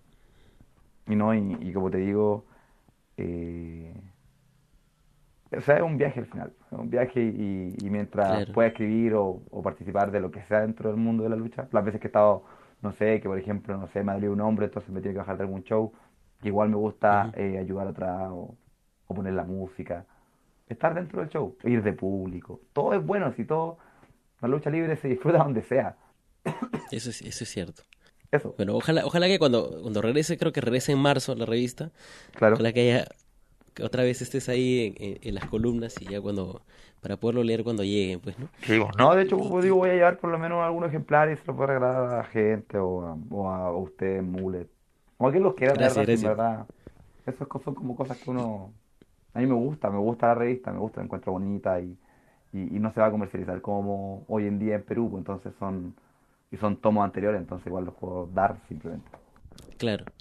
Y, y este, o sea, cuando me, cuentas que te gusta pues hacer reír, ¿no? O sea, vi una promo que, que me gustó mucho porque tenía, tenía un poco de todo, ¿no? E- Estabas haciendo una promo eh, contra Dream Match, ¿no? Y mencionabas que, bueno, que ellos, que ellos hacen su, sus promos con la cabeza enorme atrás, ¿no? Sí. Y tú también tenías una cabeza enorme Sí, y era una la pelota, ¿no? pelota de mi hija. Entonces, claro, entonces era, era mezclar en una sola promo, decir, oye, no te tengo miedo, no puedo ser un contrincante a la altura, puedo ser peligroso, pero al mismo tiempo mostrabas ese lado de, del padre de familia. La, comedia, es que a mí me gusta el, o sea, es que yo creo que, yo creo que todos cuando partimos, todos queríamos ser eh, Stone Cold, todos queríamos ser Undertaker, todos, queríamos, todos queríamos ser el, el varas, el duro, el... Exacto, exacto. todos queríamos ser ese, todos queríamos ser el mismo, todos queríamos ser el, el más rudo donde te parara ahí. Pero no todos podemos serlo. Yo particularmente no puedo hacerlo. Yo soy otra cosa, yo soy el, eh, el, el, como el loquito, por decirlo así. el, el irreverente, como el gracioso, el, el ridículo a veces, el que, el que puede hacer reír, pero que tampoco me minoro. Entonces, es como que eso, esa promo iba apuntada a eso, apuntada a, a que la gente se riera, pero de, generar un poco de polémica también, diciéndole, no, no, no tengo miedo, pues, igual que usted, así como que eh, su, su promo fue un chiste pero mi promo igual es chistoso también, así que disfrútenla. Entonces, ¿qué tiene que ver con eso? Conexión ahí. Yo no puedo ser, yo no puedo ser el, porque yo, yo eh, algo que recojo de una vez que eh, escuché a Stone Cold hablar, algo que lo escuché en el 2001, que Stone Cold decía que si tú hacías que tu personalidad, o sea, que tu, que tu personaje fuera tu personalidad multiplicado al mil por ciento, la gente aún así lo iba a sentir como auténtico, entonces se identificar contigo y por lo tanto generar reacción. Esto lo dijo en 2001 por un reportaje de informe especial, que era un programa que daban aquí en Chile. Entonces, claro, pues yo dije, es cierto, pues, o sea, yo soy lo más real que puedo en el ring, pero, pero me exacerbo a mí mismo. Yo de verdad me frustro con facilidad, yo de verdad eh, constantemente busco hacer reír, a, hacer reír a mis amigos, yo de verdad a veces eh, soy un poco lengua, lengua, no sé cómo decirlo, no, vivo. Lengua suelta. Lengua suelta, claro. Entonces, tengo un poco de todo eso y todo eso lo yo lo hago como límite, pues porque, porque, porque funciona, porque se siente natural, pues la gente dice, ah, él, él, la gente sin saberlo, la gente sabe que eso soy yo, pues, o sea, cuando me ven luchar, saben que yo efectivamente soy la persona que está ahí, pues, o sea, que, que no estoy buscando pretender algo que no soy. Claro. Y, y, claro, pues, si yo hubiera sido, si yo hubiera, si hubiera entrado con una parada como de, de, de, rudo, así de yo soy muy malo, y entrar y me creyera la muerte, y, me creyera así como, como violento, y me creyera como fuerte, y me creyera como, me creyera como muy, no sé cómo decirle, como reacio, no sería real porque yo no soy así. Entonces, creo que la gente al final valora, eh, no sé si, yo creo que algunos sabiéndolo, algunos no, pero valora la sinceridad que tú puedes mostrar en el ring, o sea, yo soy efectivamente esto. Esto que ustedes están viendo, yo lo soy. Inclusive cuando abrí Hill, o sea, uno puede pensar que como Hill te toca hacer trampa y ser el malo, entonces... Pero voy a mostrar tus partes malas, pues si nos, todos estamos llenos de virtudes y tapados en defectos. Todos somos... Todos tenemos alguna parte de nosotros que es una mierda de persona. no lo decimos, no lo decimos y tratamos de esconderlo constantemente. Pero todos tenemos una parte de nosotros que es una mierda de persona. Todos, todos, cualquier Todos tienen una parte miserable, horrible. Y eso es el giro. Entonces, cuando te toca ser el malo, exacerba esa, esa parte esa parte mala de ti, por decirlo así. Y eso el, público lo va a odiar, pero, pero lo van a odiar también por lo mismo. Porque van a, van a sentir que, que valís callampa en ese momento. O sea, valer callampa significa ser eh, un pelotudo, ser, no sé cómo decirlo allá. Pero estar mal, pues, básicamente. Entonces, claro, creo que la gente...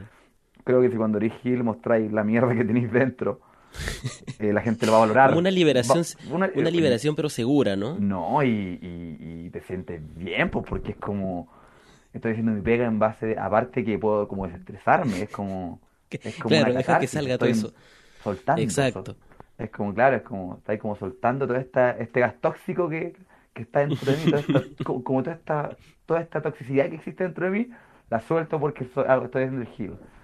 Y cuando, te toca eh, trabajar de otra forma, claro, mostráis como lo mío, en mi caso, eh, que puedo ser gracioso, que, que puedo ser como eh, chacotero se le dice a que soy bueno como para el hueveo. Eh, exacto, exacto. Y que de paso soy chico, pues yo soy chico, entonces tengo que constantemente luchar desde abajo, pues, luchar, luchar contra el, el, el, que seguramente va a ser más alto que yo. Entonces, eso igual me, hace, me da la posibilidad de desde pelear desde otra área, pues desde que tengo que sacarme la cresta el doble, porque tengo que sacarme la cresta el doble de lo que va a tener que sacarme a mí. si quiero ganarle. Y eso igual la gente lo valora porque la gente sabe que eso es así.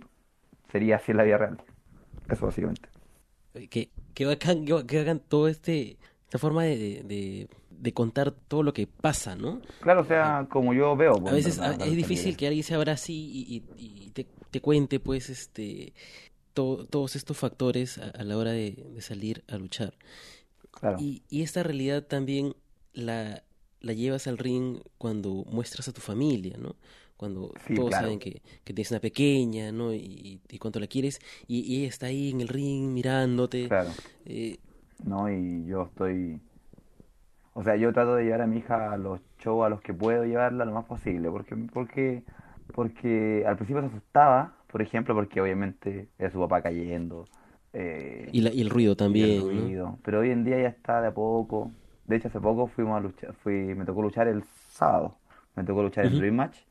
Y, y, y después de mi lucha yo salí a verla, a, a ver desde- con ella desde una tarima el show. Y- y salió Extra Large, Sexualizer y Sara Phoenix contra la gente de Dream Match. Montoya, Coyote, Valkyria. Y eh, como te digo, el, el público clandestino es la barra brava de los chilenos, entonces empezaban clandestino y los otros, para no ser menos, gritaban revolución. Entonces generó esa barra Ujú. brava de, de ese- esos chants. Y, y cada vez que gritan clandestino, la Maite, mi hija, gritaba clandestino po, Ujú. junto conmigo. Entonces estábamos clandestino. Y ella, ella decía clandestivo, clandestivo, porque no sabe todavía pronunciar bien. Eh, Pero, claro. pero se integraba el grito, pues, entonces ya estaba ya empezando a disfrutarlo.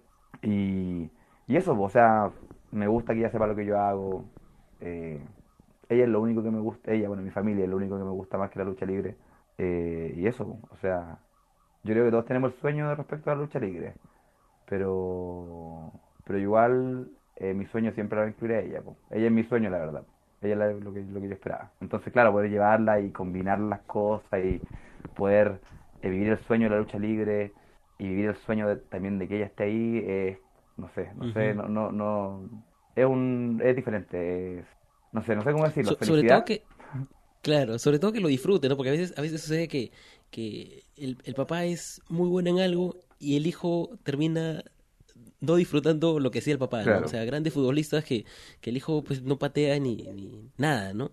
Y no le gusta encima el fútbol. Claro. Pero, pero Claro. en tu caso lo está disfrutando y, y de repente yo creo que en algún momento lo has pensado, ¿no? Que eh, hay Claro, gran pues, posibilidad que en algún momento ella te diga, oye, quiero ser luchadora, ¿no? Claro, quiero integrarme a esto, quiero hacer esto contigo.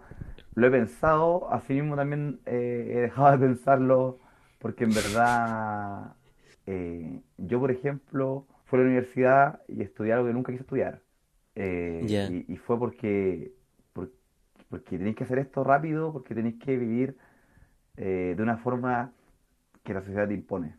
¿Cachai? Tenéis que vivir de esta forma, porque esto es lo que se hace. ¿Cachai? Y nunca quise estudiar, yo estudié Claro. ingeniería comercial, no sé si ya se llama igual, pero tiene que ver con administración de empresas. Y nunca me gustó, nunca fue lo mío, no estoy diciendo que sea malo ni nada, solamente estoy diciendo que a mí no me pasaba nada con la carrera. Entonces, nunca me gustó estudiarlo. Y cuando yo pienso así, cuando pienso me gustaría que hiciera lucha libre, en verdad me gustaría que ella fuera feliz haciendo lo que quiera, lo que sea que quiera hacer. Entonces, si en algún minuto me dijera, ¿sabes qué, papá? No quiero ir más a lucha libre porque la detesto, yo diría, se la amaría lo mismo y, y diría, bien, hija, no vayas más, pues, o sea, y ahí puta, la, la, la entrego en adopción. No, no, no, eh, no, no, no, no, eh, no, yo diría, está bien, pues, o sea, eh, por eso te digo, yo jamás voy a imponerle nada, yo, o sea, si le gustase sería genial para mí, pero jamás le impondría que tiene que, tiene que hacerlo, ni que es, es su vida al final, es su vida y que la vida eh, como sea que quiera. Y yo vivo mi vida como quiero yo vivirla en este momento, entonces no podría querer imponerle algo a alguien si a mí nadie- finalmente ya hoy en día no se me impuso nada, porque cuando tomé mi camino de, de, renunciar a ese, a, e- a ese no sueño que era, que era, que era la ingeniería comercial, empecé a vivir mucho más Ujú. feliz. Hoy en día vivo 10 veces más feliz. Y, y claro, pues entonces yo creo que uno tiene que cerrar con uno mismo y de repente cuesta eso cuando, cuando tenéis como padres que te imponen algo. Entonces yo jamás le pondría algo a mi hija, inclusive si yo lo amo, como la lucha libre. Ese es mi sueño, este es mi sueño, no tiene que ver con, con- no tiene que ver con sus sueños. Eso, o sea, no, no, no espero que ella siga mis pasos, espero que ella forme sus pasos. Qué, qué, qué bonito, en realidad, qué, qué bonito saber que piensas así y, y bueno, Ya, ya se verá en algunos años. Sí, no, ella que este, haga lo que quiera nomás, mientras, mientras no me llegue con un, con, no me llegue con un hueón a lo, a lo, a lo- a- un, un hueón así, no sé, un hueón a los 15, weón. Yo feliz de la vida. como, Harold, ¿no? Al, al que no, como- mientras no llegue con él como Harold, ¿no? No, claro, si no, no llegue con un hueón como Harold, no, bueno, que no llegue con Harold nunca, ni cuando tenga 60, pues. No, no, no, no, hay cosas, hay cosas que, hay cosas que tenemos que, que tenemos que controlar. Pero eso particular, Claro. eso, eso es lo único que, lo único que yo podría meter, meter, meter mano ahí. Pero no, todo lo demás no, que haga lo que quiera, que haga lo que quiera. Bueno, en realidad esta, mira, han sido casi eh, más de hora y media, ¿no? Se ha ido volando, en realidad ha sido, gracias Sí, por, por, hacer un, un, un espacio, ¿no? En, en la agenda. Eh, sabemos que este domingo tienes una misión muy importante para llevar pues a, a Extreme Club al siguiente nivel con la nueva X y Claro. finalmente destronar a, a, a la vieja la vieja escuela, ¿no? escuela, Sí. ¿Cuánto sabe, Mule? Y además- Está informado, sí, a rayar. Claro, hay que hacer la tarea. Sí, Y por otro lado, hay merch. Hay merch eh, propia y hay merch de la 9X De también. 9X, sí, también. sí. La merch propia, la merch de la 9X recién se va a empezar a vender en Control X, el siguiente show de Extreme Club. Ah, la propia se está vendiendo hace un tiempo ya y se ha vendido súper bien. No, no tengo nada que decir sobre el, el tema de el tema de haber luchado en Extreme Club, después, o sea, haber eh, ganado el tema de clandestino eh, y obviamente ir a Perú eh, como guinda de la torta me ha dado la posibilidad de, de hacerme más popular, por decirlo así.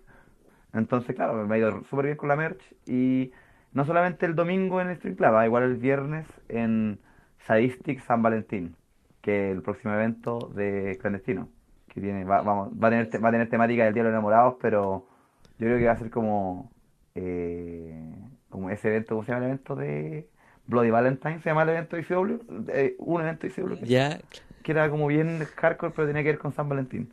Yo creo que por ahí va a andar la tónica. Y de repente, Lásti- lástima que me dio pena que Cristi, a pesar de estar en el póster, no pueda ir al, al Sí. evento porque tuvo una, una pequeña lesión, ¿no? Sí, Pero bueno. luchando contra. Honestamente, no, no sé qué pasó ahí, porque nosotros luchamos contra. Yo luché, luché contra mí, pues, y contra mí y contra Sara. Ella, ella con Ujú. Extra Arch. Y la lucha fue súper buena. Ojalá la suban completa y la puedan ver. Eh, me gustó harto. Y. Es- eso es lo que eh, siempre me pregunto. ¿Alguien está grabando los shows de clandestino? Siempre, pero, pero, pero no los suben todas las luchas, no los suben completas. Lo que pasa es que nosotros no mismos, eh, como estamos constantemente, no grabamos, grabamos como para hacer resumen y cosas así, según lo que tengo Ujú. entendido. Pero hay páginas como Takeover Chile que suben algunas luchas, eh, páginas como Fanáticos Lucha Libre que también suben algunas luchas. Claro. Y después ya lo mismo. Pero, pero la propia empresa no lo está. No, la claro, pero misma la empresa propia no. empresa no lo está. No, así como la lucha completa la Sí. empresa no. No, se, se mueve más que nada por, se mueve más que nada por público. El público le sube las luchas o sube partes o fragmentos importantes de las luchas. Por ejemplo, con, con eso de Instagram tú puedes subir como un minuto corta, un minuto. Claro. Entonces, claro, tuve una lucha horriblemente. no, es horrible ver la lucha libre así, pero es mejor que no verla. Entonces, de repente Pero lo viendo- gracioso, yo me acuerdo que. ¿Cómo? Yo, yo me acuerdo que cuando tuvieron el evento en el Novedades, Claro. eran un montón de historias de un minuto. Sí, como, no, igual le cansa. como po. 20, como 30, y me bajé todas, y era al menos una forma rara, ¿no? De, de seguir todo el evento, Sí. Cortadito por, por minutos, No, y- pero, pero al menos te da la sensación de estar ahí. No, claro, sí, pues, no, y, y, y no, el problema es que a veces también, por la misma que tenés que parar, te podéis perder algo importante, pues, así como Claro. una parte importante de la lucha, y entonces justo se cortó antes de algo, y después cuando volviste a ver lo otro, es como, oh, la gente ya está como aplaudiendo lo que pasó, como que están en otro Claro, momento de la ah, lucha. Algo debe pasar. ¿no? Sí, exacto, entonces, claro, la, la idea es que fuera de corrido, pero no sé quién estará grabando esa, de esa forma. De repente suben la, la- las luchas como completas, algunos eh, fanáticos, por ejemplo, sé que Oscar Lastra, que es como Beard no sé cuánto, Red Beard, que es uno de los fanáticos de, que también lucha, pero aparte también va a haber lucha a la libre. Él subió la lucha completa en su historia de, de Instagram, pero la historia dura un día, entonces ya no existe. Eh, Es- eso, es, eso es lo que a veces da un poco de pena, ¿no? Que el, que el contenido está ahí, pero a veces se va al toque. se va, ¿no? Sí. Ojalá porque, al menos de acá, lo poco que pudimos ver nos, nos deja contentos y, y Eh, felizmente claro. que hay bastantes medios allá que cubren, ¿no? Y Allá está lleno, está lleno. subiendo, sí, subiendo eh, highlights o si no resúmenes o, Claro. o entrevistas. Eso, es, eso nutre bastante la, la escena No, local. ya así como yo hoy en día que lo hago, porque obviamente como me puse a buscar el salto para saber cuándo había salido, cuando me tiré el imperio, me puse a buscar el salto de dónde que lo había subido, entonces yo ponía en, en buscar, este es un consejo, o quizás yo soy muy indie todos lo saben y yo lo descubrí recién, pero eh, quizás yo solamente no le pego para nada a la tecnología, entonces puede ser que lo que vaya a decir ahora todos lo sepan, menos yo hasta hace poco. Eh, la cosa es que si tú te ponías a buscar y buscas el hashtag, yo puse Imperio Lucha Libre y, con- y- y está Ajá. todo lo nuevo. pues. Entonces, por ejemplo, por poner tu caso, puedes poner hashtag 5 luchas clandestinos y te va a salir todos los registros de todo el mundo que tenga su, su información pública en Instagram, por ejemplo. Entonces, Claro, y puedes seguirlo también. Claro, sí, pues ya iba a poder seguirlo y constantemente son más o menos los mismos fanáticos los que van subiendo el mismo el contenido constante.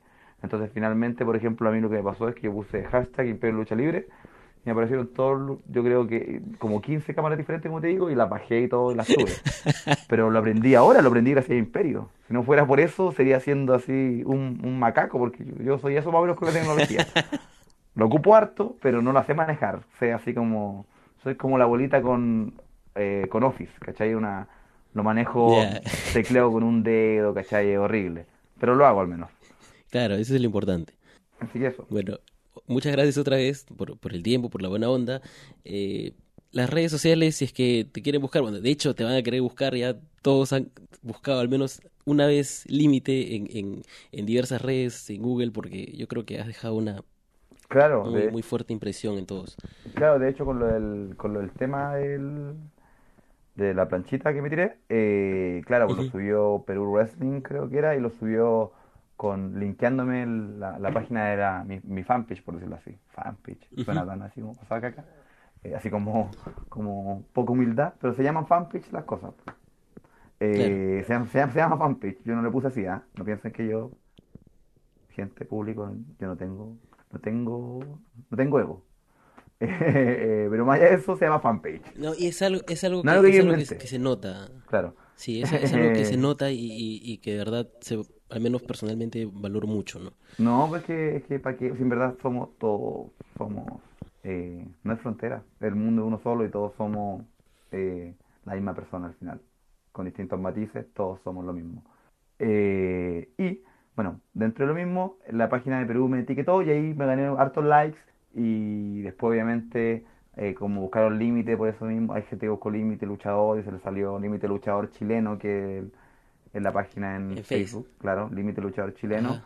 Y el Instagram, el límite limón. Y, y eso, Y también, y también hay Nueva X Wrestling sí. para que Pero conozcan ese igual es más nuevita, entonces el- tiene como 33 me gustan nomás, que son mi familia. Claro. Son como siete personas que conozco y alguien más por ahí. Y... ¿Qué, qué pasa si, Dígame. qué, qué pasa si la gente que va a Control X este domingo quiere comprar la polera de la, de la 9X para mostrar el apoyo? ¿Cuánto es el costo eh, por allá de la, de la merch? Eh, 10.000. 10.000 que no sé cuántos serían soles, la verdad. Pero son 10.000, son como 20 soles, ¿serán? Eh, Cinco... más o menos creo que un poco más, ¿ah? Claro, ¿cu- el, el cuánto cambio, el cambio varía. Claro, era como 5, como 25 parece que son, ¿no? ¿No? O más. Sí, más o menos. Es que ¿Cuánto, varía porque... cuán- ¿Cuánto venden los, los, los polos, le dicen, creo que le dicen allá? ¿A cuánto venden Claro, los polos más o menos eh, allá? Para saber. Varía entre 30, 35, 27, van por ahí, Ah, en ese, ya. en ese rango, ¿no? Ah, Aproximadamente un ya, dólar pues, son... Es más o menos lo mismo. 3.20. Es que- La cosa es que es, Es más o menos lo mismo. Claro. Si yo voy allá, si me invitan de nuevo, voy a ir con merch y va a valer más lo mismo, sin verdad. Lo que me importa es que se difunda el movimiento, del, el movimiento y, y la, la tren locura que le llamo yo. La Porque 3 es una locura, la 9X. es- es locura. Y se difunda la 9X Y- también, ¿no? Y como le digo, va a valer 10 mil pesos, que es como el rango de lo que se venden los, los polos aquí en Chile. Claro. Y, y no, y ahí pueden ir y apoyar. Me pueden mandar un, si quieren alguna polera en particular, por ejemplo, no sé, por si, si, si, me, si me, medí, por ejemplo, lo que mide un, un tolva un- o una casa rodante, igual hacemos poleras para especiales, a, pedido especial. Ah, qué bacán. No, sí, Bueno, ahí no solamente... sabe- no- sí, Dime. sí, sí, sí, uno nunca sabe las tallas. Uno nunca sabe, ¿no? De repente siempre- te toca un 4XL y tenéis que así, y es un, y es un... ¿Cachai? No, pues yo, yo soy M, ¿cachai? Entonces de repente te toca una, no sé, uno nunca sabe. Hay que tener tela ahí para, para imprimir. Eso sí, tela naranja sobre todo. Claro, tela sí. naranja. Claro, la naranja mecánica estuvo aquí dividida en dos luchas, ¿no? Pero ya pues ya tocará el, el momento de verlos a ustedes dos luchar este, en la misma esquina, ¿no? Claro, no, eh, o sea, yo lo que espero es que en algún minuto se me llame de nuevo, yo feliz de participar, la verdad es que me gustó harto el, el público eh, peruano y no, yo espero honestamente volver para allá, siendo súper honesto, así si soy transparente, ojalá me llamen de nuevo. Si no, Y, y, y yo estoy seguro, menos sé que, sé que dejé buena impresión y es lo importante. sí, estoy seguro que, que eso tiene que pasar, ¿no? Y la popularidad que estás viviendo ahora y, y, y todo Esperamos, este, claro, esperamos este se boca mantenga. a boca es algo merecido. O sea, eh, sí, no sé si lo podría decir yo, pero espero que sí. po. Por lo menos espero estar a la altura, que eso es lo importante. De, de eso estamos seguros. Y ojalá que esta vez, cuando, cuando regreses acá al país, eh, hay un poquito más de tiempo para conversar, porque creo que este viaje ha sido al toque, ¿no? No, sido pues, yo- algo de un ole chao. Yo llegué, comí pollo asado, quedé fascinado. Después me fui a dormir y el otro día desperté y me fui al, al Wrestle Club. Y después del Wrestle Club no, no, no, alcanzamos a ver el show completo, tuvimos que irnos. Yo, yo, yo luché, Claro, la mitad un rato y me tenía que ir estaban aeropuerto. partiendo. Sí, pues no, pues, Claro. no- yo no sé a qué hora terminó. No sé a qué hora, a qué hora terminó. Eh, 12 más o menos. Ya claro, y no, yo me fui a las 11 porque el vuelo salía a las 1, entonces había que hacer el check-in y toda la policía Sí, me internacional. imagino lo- Claro. Que de hecho me llevaba una, me, me llevaba una cerveza de Perú y me la quitaron. Me llevaba un aderezo de Perú y me lo quitaron. Me dejaron en pelota. en- me, me quitaron todo. Pero bueno, pero por lo menos me fui feliz. Que al final es lo más importante. Qué, qué bueno, qué bueno. Así que Bueno, del mismo modo que todos han, todos quedaron felices luego de, de ver tu lucha y, y de conocerte, ¿no? no, y Que, que es, es lo, es lo importante.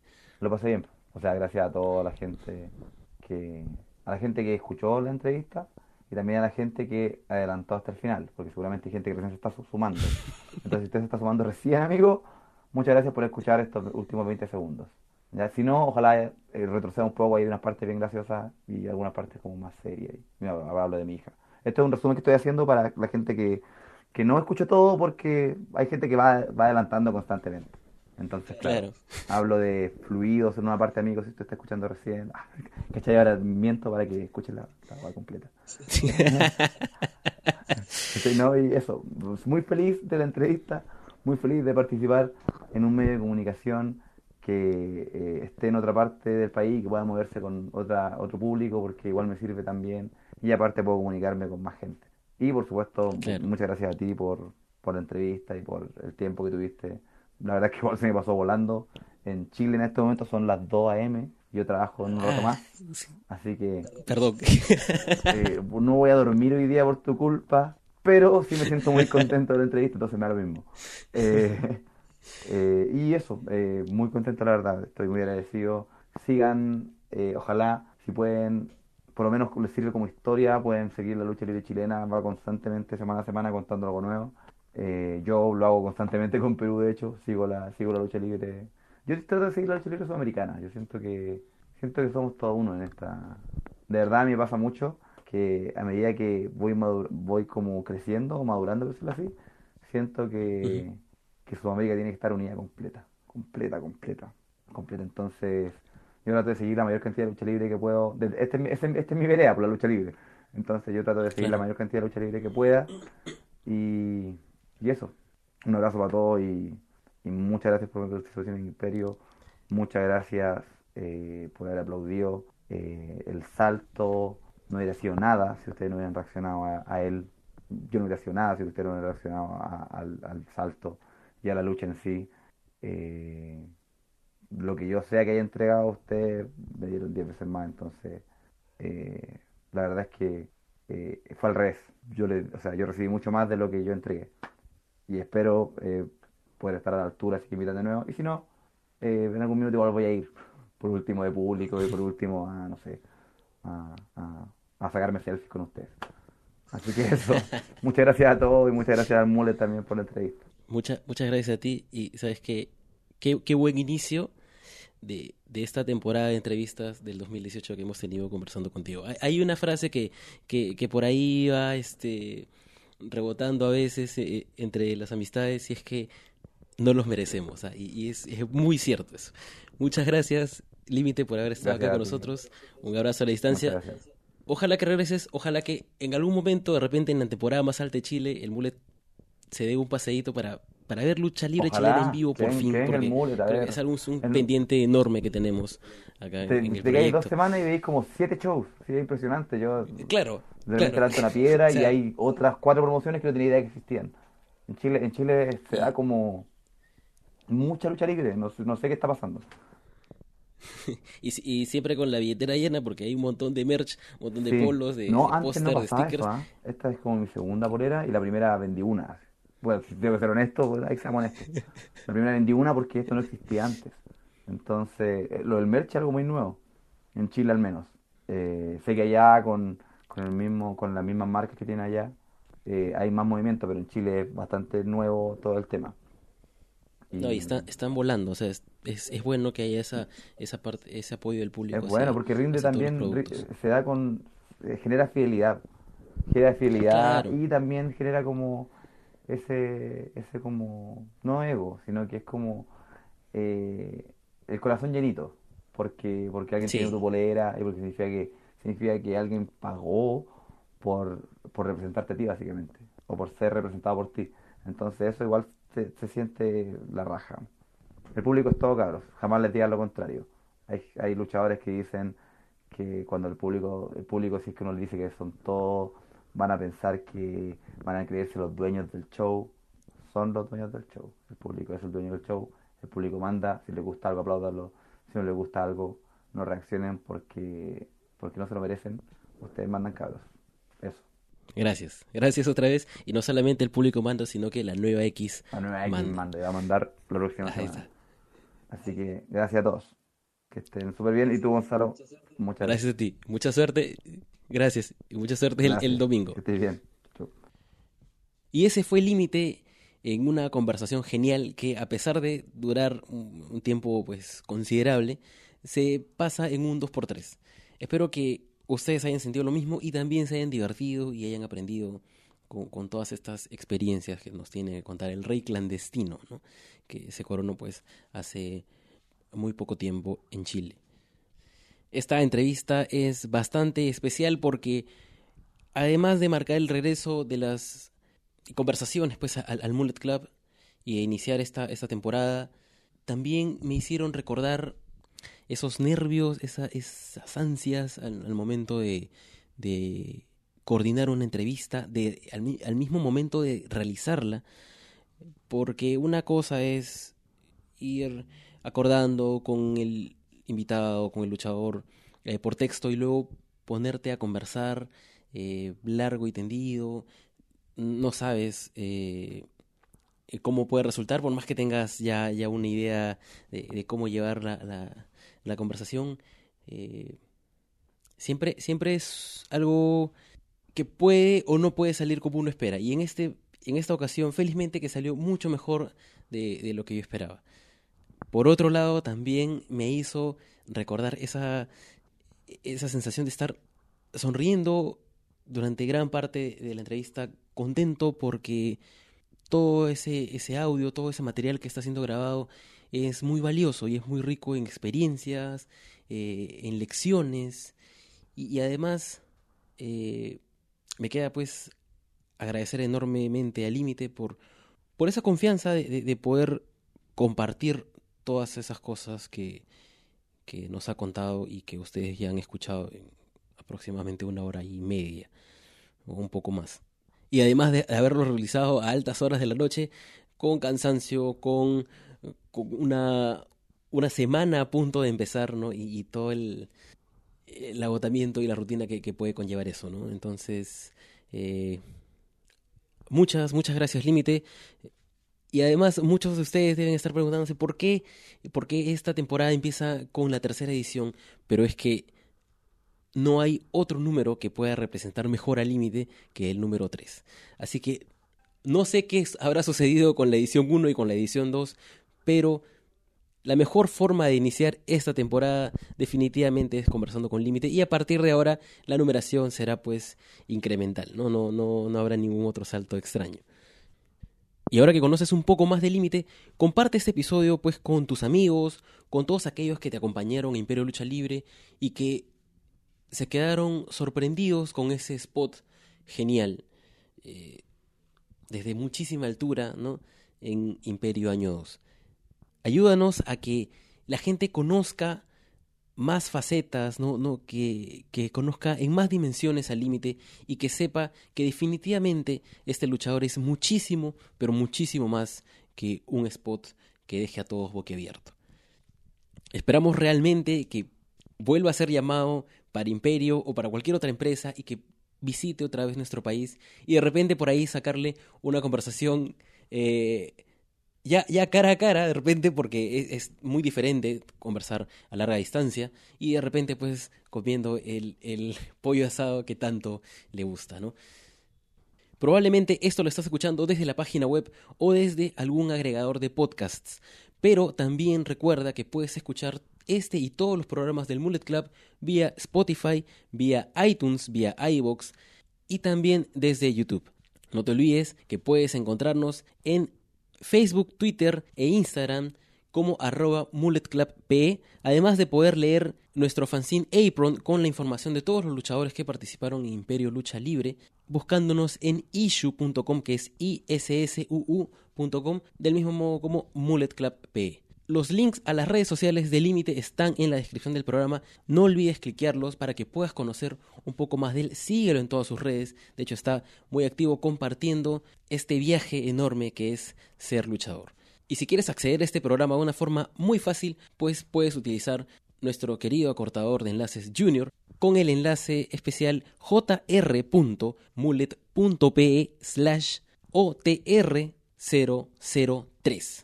Así que sin más rodeos damos por finalizada la tercera edición, pero también iniciamos esta temporada de Off the Record con Límite.